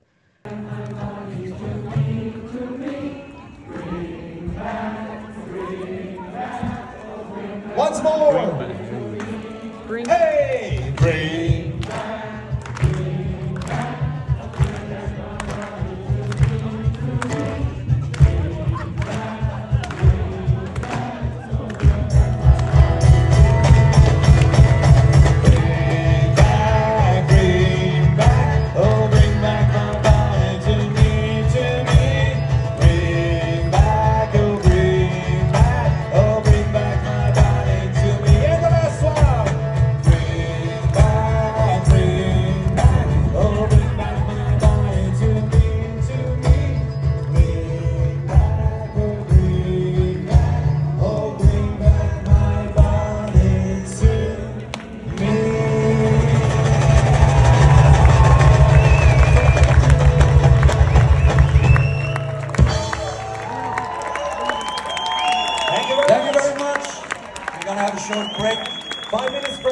be back for the last set. See you. six and a half minutes. 人生真的太太惬意了吧？就喝喝啤酒，然后跳跳舞。半哎那我跟你说九点钟的这个真的夕阳，嗯，这个真的跟我嗯理解的或者知道的瑞士的旅行真的还不太一样。是吧？因为在我印象里面的瑞士旅行就是，嗯，上雪山啊、少女峰之类的。然后好像，因为当然你你们这次没有去专门爬少女峰这种比较累的行程嘛，但我确实对少女峰的附近的行程确实期待了很长时间。但好像听你说完这些之后，我感觉好像这条路更加适合我，啊，对。而且我不觉得说主打一个一个休闲佛系对山水游。是是是。那如果上少女峰的话，可能对体力也提出了很高的要求。啊，嗯还好吧，主要是贵。我跟你说，我们不上去也是因为贵，因为你会发现，你就算用了嗯 Swiss Pass，然后呃，嗯你要上雪山那段的缆车，要再出差不多平均一千多块钱吧。然后你上去玩每一个项目，就少女峰跟 First 山是两个山，少女峰嗯它是有欧洲之巅，你是可以通过那个缆车上去。上去的话，嗯首先你缆车是一千多块钱，然后你参观嗯那个里面的景点好像还要再付钱的。对，然后而且你需要非常早就去，不然的话，嗯，根本排不到队。然后 First 山是可以玩一些项目，就是什么卡丁车呀、自行车呀、滑翔呀、跳伞呀这些东西，类似的吧。但我们都没有玩了，因为因为就是还要再付费，我们就觉得嗯算了，就也很累，就觉得在下面，嗯，我们住的那个地方，就是它其实龙格恩的话，它离 First 山就是去玩项目的那个地方非常非常近，只有一一个火一一站距离。我们当时都没有坐火车，就直接是走就可以走到那个呃缆车的，就是呃上车的地方了。对，然后那边的话，真的到处都是梦幻山坡，就梦幻山坡连着雪山，就看看，然嗯，后再去听听音乐，因为我们两个都比较喜欢 l i f e 嘛，就蛮好的，蛮好的。所以对于那些也不是就预算有限，也不是特别想爬山的友友们来说，这条路线其实也蛮值得推荐。对，就是山下或者半山腰都很好玩啦，也不一定一定要嗯，上去。对，好呀，好呀，好呀，这嗯是这是整个基本的瑞士的行程，对不对？嗯，对。然后最后一天的话，我们就直接是火车到苏黎世。本来是想说嗯最后在苏黎世，因为是城市嘛，可以买点东西，但瑞士真的物价太太贵了。贵了。然后包括我们也看了一下手表之类的，会比嗯你在国内专柜买还要还要贵耶。所以就嗯没嗯，有没有买什么东西，包括不哎，能寄存行李，各位你们就直接去机场。知道吗？各位你们嗯，知道吗？这个女人有多离谱哦！她在瑞士说手表很贵，她在芬兰买包，哎，哎，还在哎，西班牙。然后嘞，然后她跟我说，是全球买，LV 最划算的地方这个哎。这个女人还跟我说，来都来了，怎么能不买啊？买包也是要靠缘分的啊。就，我刚下，我刚下地铁，我十九号线刚下，她说啊，我买了一只包，真的好离谱啊！因为我整个在瑞士什么也没有买，然后我在西班牙也什么都没有买啊，就觉得你出来总得要买东西啊，知道知道啊，好好好，哎，也不是我买的啦，姐夫哥当生日礼物送给我的，啊，嗯，好，那我们先说吃，的，哦，哦我们先说吃的，先说吃的啊。瑞士嗯，作为美食的荒漠，哇，真的，它何止是全球美食荒漠，它简直是全宇宙美食荒漠，Top One，太难吃了，又贵又难吃，真的难吃。英国英国也很难吃啊哦，没有没有，我在英国还是有吃到好吃的东西的。我？从来没有觉得每一天都吃不饱，然后又很心疼钱，就嗯只有在瑞士，就一顿汉堡王，两个汉堡，一一包小薯条，一杯饮料，嗯，两百多好像，差不哎，那。当地人一般都吃什么呀？我不知道他们吃什么耶，他们他们好像蛮喜欢吃那个芝士火锅的，但那个芝士火想锅里面说，加了非常非常多的酒，所以酒味很浓，然后会越吃越咸。我我倒不觉得它臭，但姐夫哥说它有一股脚臭味。嗯，有可能是那个，有可是，能是那个芝士的味嗯道，我跟你说。嗯，对。然后我们当时拍那个老爷爷老奶奶夕阳的那张照片，就是去吃当地 Top One 的芝士火锅，就结果很难吃。嗯，对，然后又很贵，而且关键是吃不饱。当时我跟他说，我说我要两人份的，他问我你要一份还是两人份，我说我要两人份。然后点完之后，他就把那个 menu 拿走了，然后我就说，哎，嗯，我说这一顿芝士火锅就够我们吃吗？他说对，结嗯果他上来就是一个非常小的火锅，就大概是很小很嗯小，非常小，就是基本上跟家里的那种汤碗可能差不多大。啊，对，差不多就是海底捞一人的那个小锅，一人锅的那个那个大小吧，然后只有一半的芝士，然后再给你上两两份面包片，就是属于两人份了。然后那面包嗯片也不好吃，对，就是蘸用面包片蘸芝士火锅吃啊，然后我嗯，完全没有吃饱，然后后来就下去之后又吃了人生最贵的一一碗牛肉粉，要二十四，牛肉粉，嗯。佛对，二吗？十四瑞士法郎，法郎，就在中嗯餐馆，对，那边中餐馆很多，而且很离谱，就是你在那边搜那个美食，我们搜大众点评，然后搜出来全部都是中餐中餐馆，那边中餐馆嗯。还可以，对，价格相对也还合理吧。嗯我有个我有个跟我关系很好的学生，他在那个苏黎世大学读书，然后当年苏黎世大学在中国就录了两个学生，然后一男一女，她就是那个女生。我们后面有机会可以请她来给我们录一期节目。然嗯后这个姑娘当时就跟我说，她说她喊我叔叔，她说叔叔你知道吗？就是在苏村根本没什么好吃的，我每次都是去周边城市去吃，然后他们每一次都有个什么烧雪人节还是什么什么节，我忘记了。每次到那个节日的时候，他都会提前好几天开始买机票出去。每次回到苏村的时候，他都是一副苦大仇深的脸。所以他在苏黎世基本上没有吃到什么呃特别多的好吃的，基本都是在家做牛排呀，然后做沙拉呀之类的。他去饭店也很难吃到特别好吃的，直到他的呃其他国家的留学生同学带他吃到了其他国家的菜，所以他说就是瑞士当地的菜真的太噩梦了。是的，甚至我看到有评论就是说，可能他们的生活真的是已经太满足了，不需要再在美食上有任何的进步，但是也真的太拉嗯，胯了，嗯。那我们也说了吃的，然后包括呃包括住啊之类的。天气呢？那边天气怎么样？瑞士？天气挺好的，我们在那边基本上都是大晴天，没有遇到哎，我。听你说，我刚刚有听你说，到了晚上九点，其实太阳都还没有落山呢。对，差不多到十点，九九点钟的时候开始下山，然后到十点钟的时候就天黑了。那它什嗯，么时候太阳出来呀？嗯，五五点五点左右吧，哦，那日照其实很充分呢。非常，对，它的夏天的，嗯呃，白天还是非常长的。我们在呃嗯，维也纳的时候，我记得三四点钟的时候天就亮了。哎，差不多蒙蒙亮了，那个时候嗯，是有点的。嗯对的。哎，你有没有觉得维也纳那家万丽还可以的？下面还是有地铁线呃火车线的。嗯，还行吧，它离美泉宫很近，但它其实离嗯，市区是有点距离的。对吧？我当时跟你嗯说是有点距离的，你说没有嗯没有，五站地铁其实是有点距离的。嗯，对，还行吧，还行还行。那你吃到那个性感猪排了吗？没有，那天因嗯，为到酒店已经不早了，有点晚。然后嗯，对，然后就直接睡觉了，然后第二天就是四点钟起来去了趟美泉宫。没事没事，有点遗憾，有点遗憾，下次还会再去的。因为我觉，得，下次还会再去的。我觉得嗯维也纳这个地方作为转机也是一个不错的选择啊，因为确实奥地利到东欧的一些国家也挺方便的，所以以后有嗯机会，哎，真的，你有机会下次可以跟姐夫哥去趟布达佩斯啊，我真的很建嗯议你们去，你们就可以在维也纳转机。嗯嗯嗯，可以。好呀，这是这是欧洲的呃，sorry，这是瑞士的天气。然后，那你这次回来有买什么东西吗？因为我们总觉得说，好像去一个地方不买点纪念品，好像就像没有来过一样。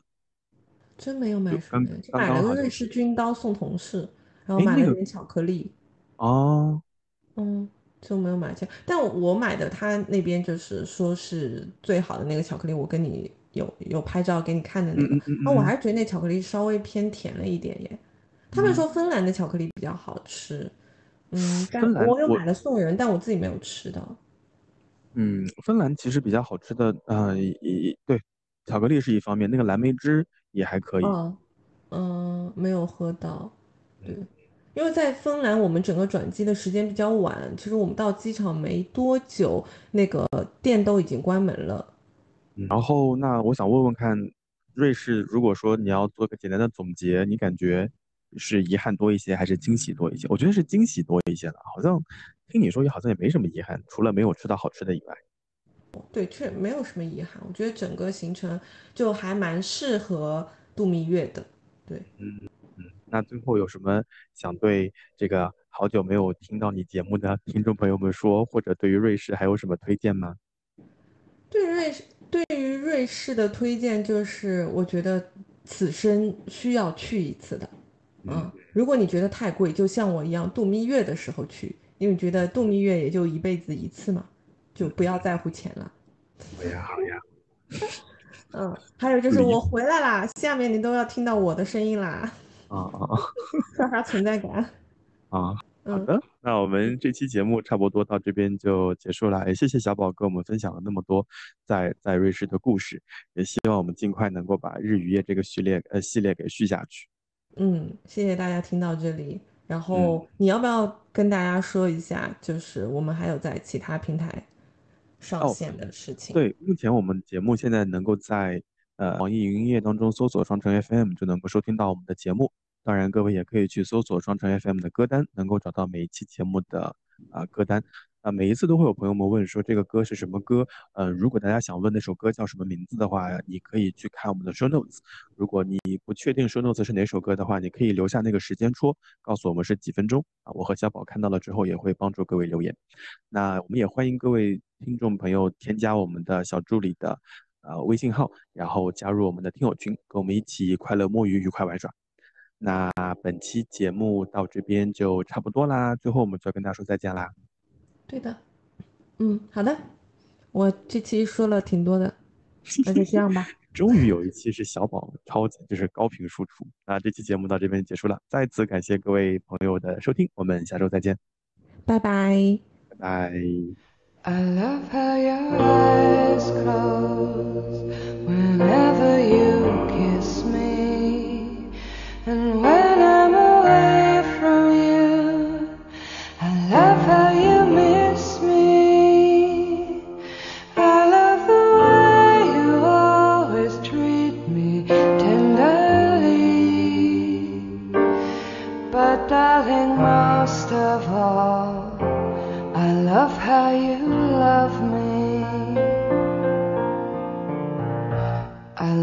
kaya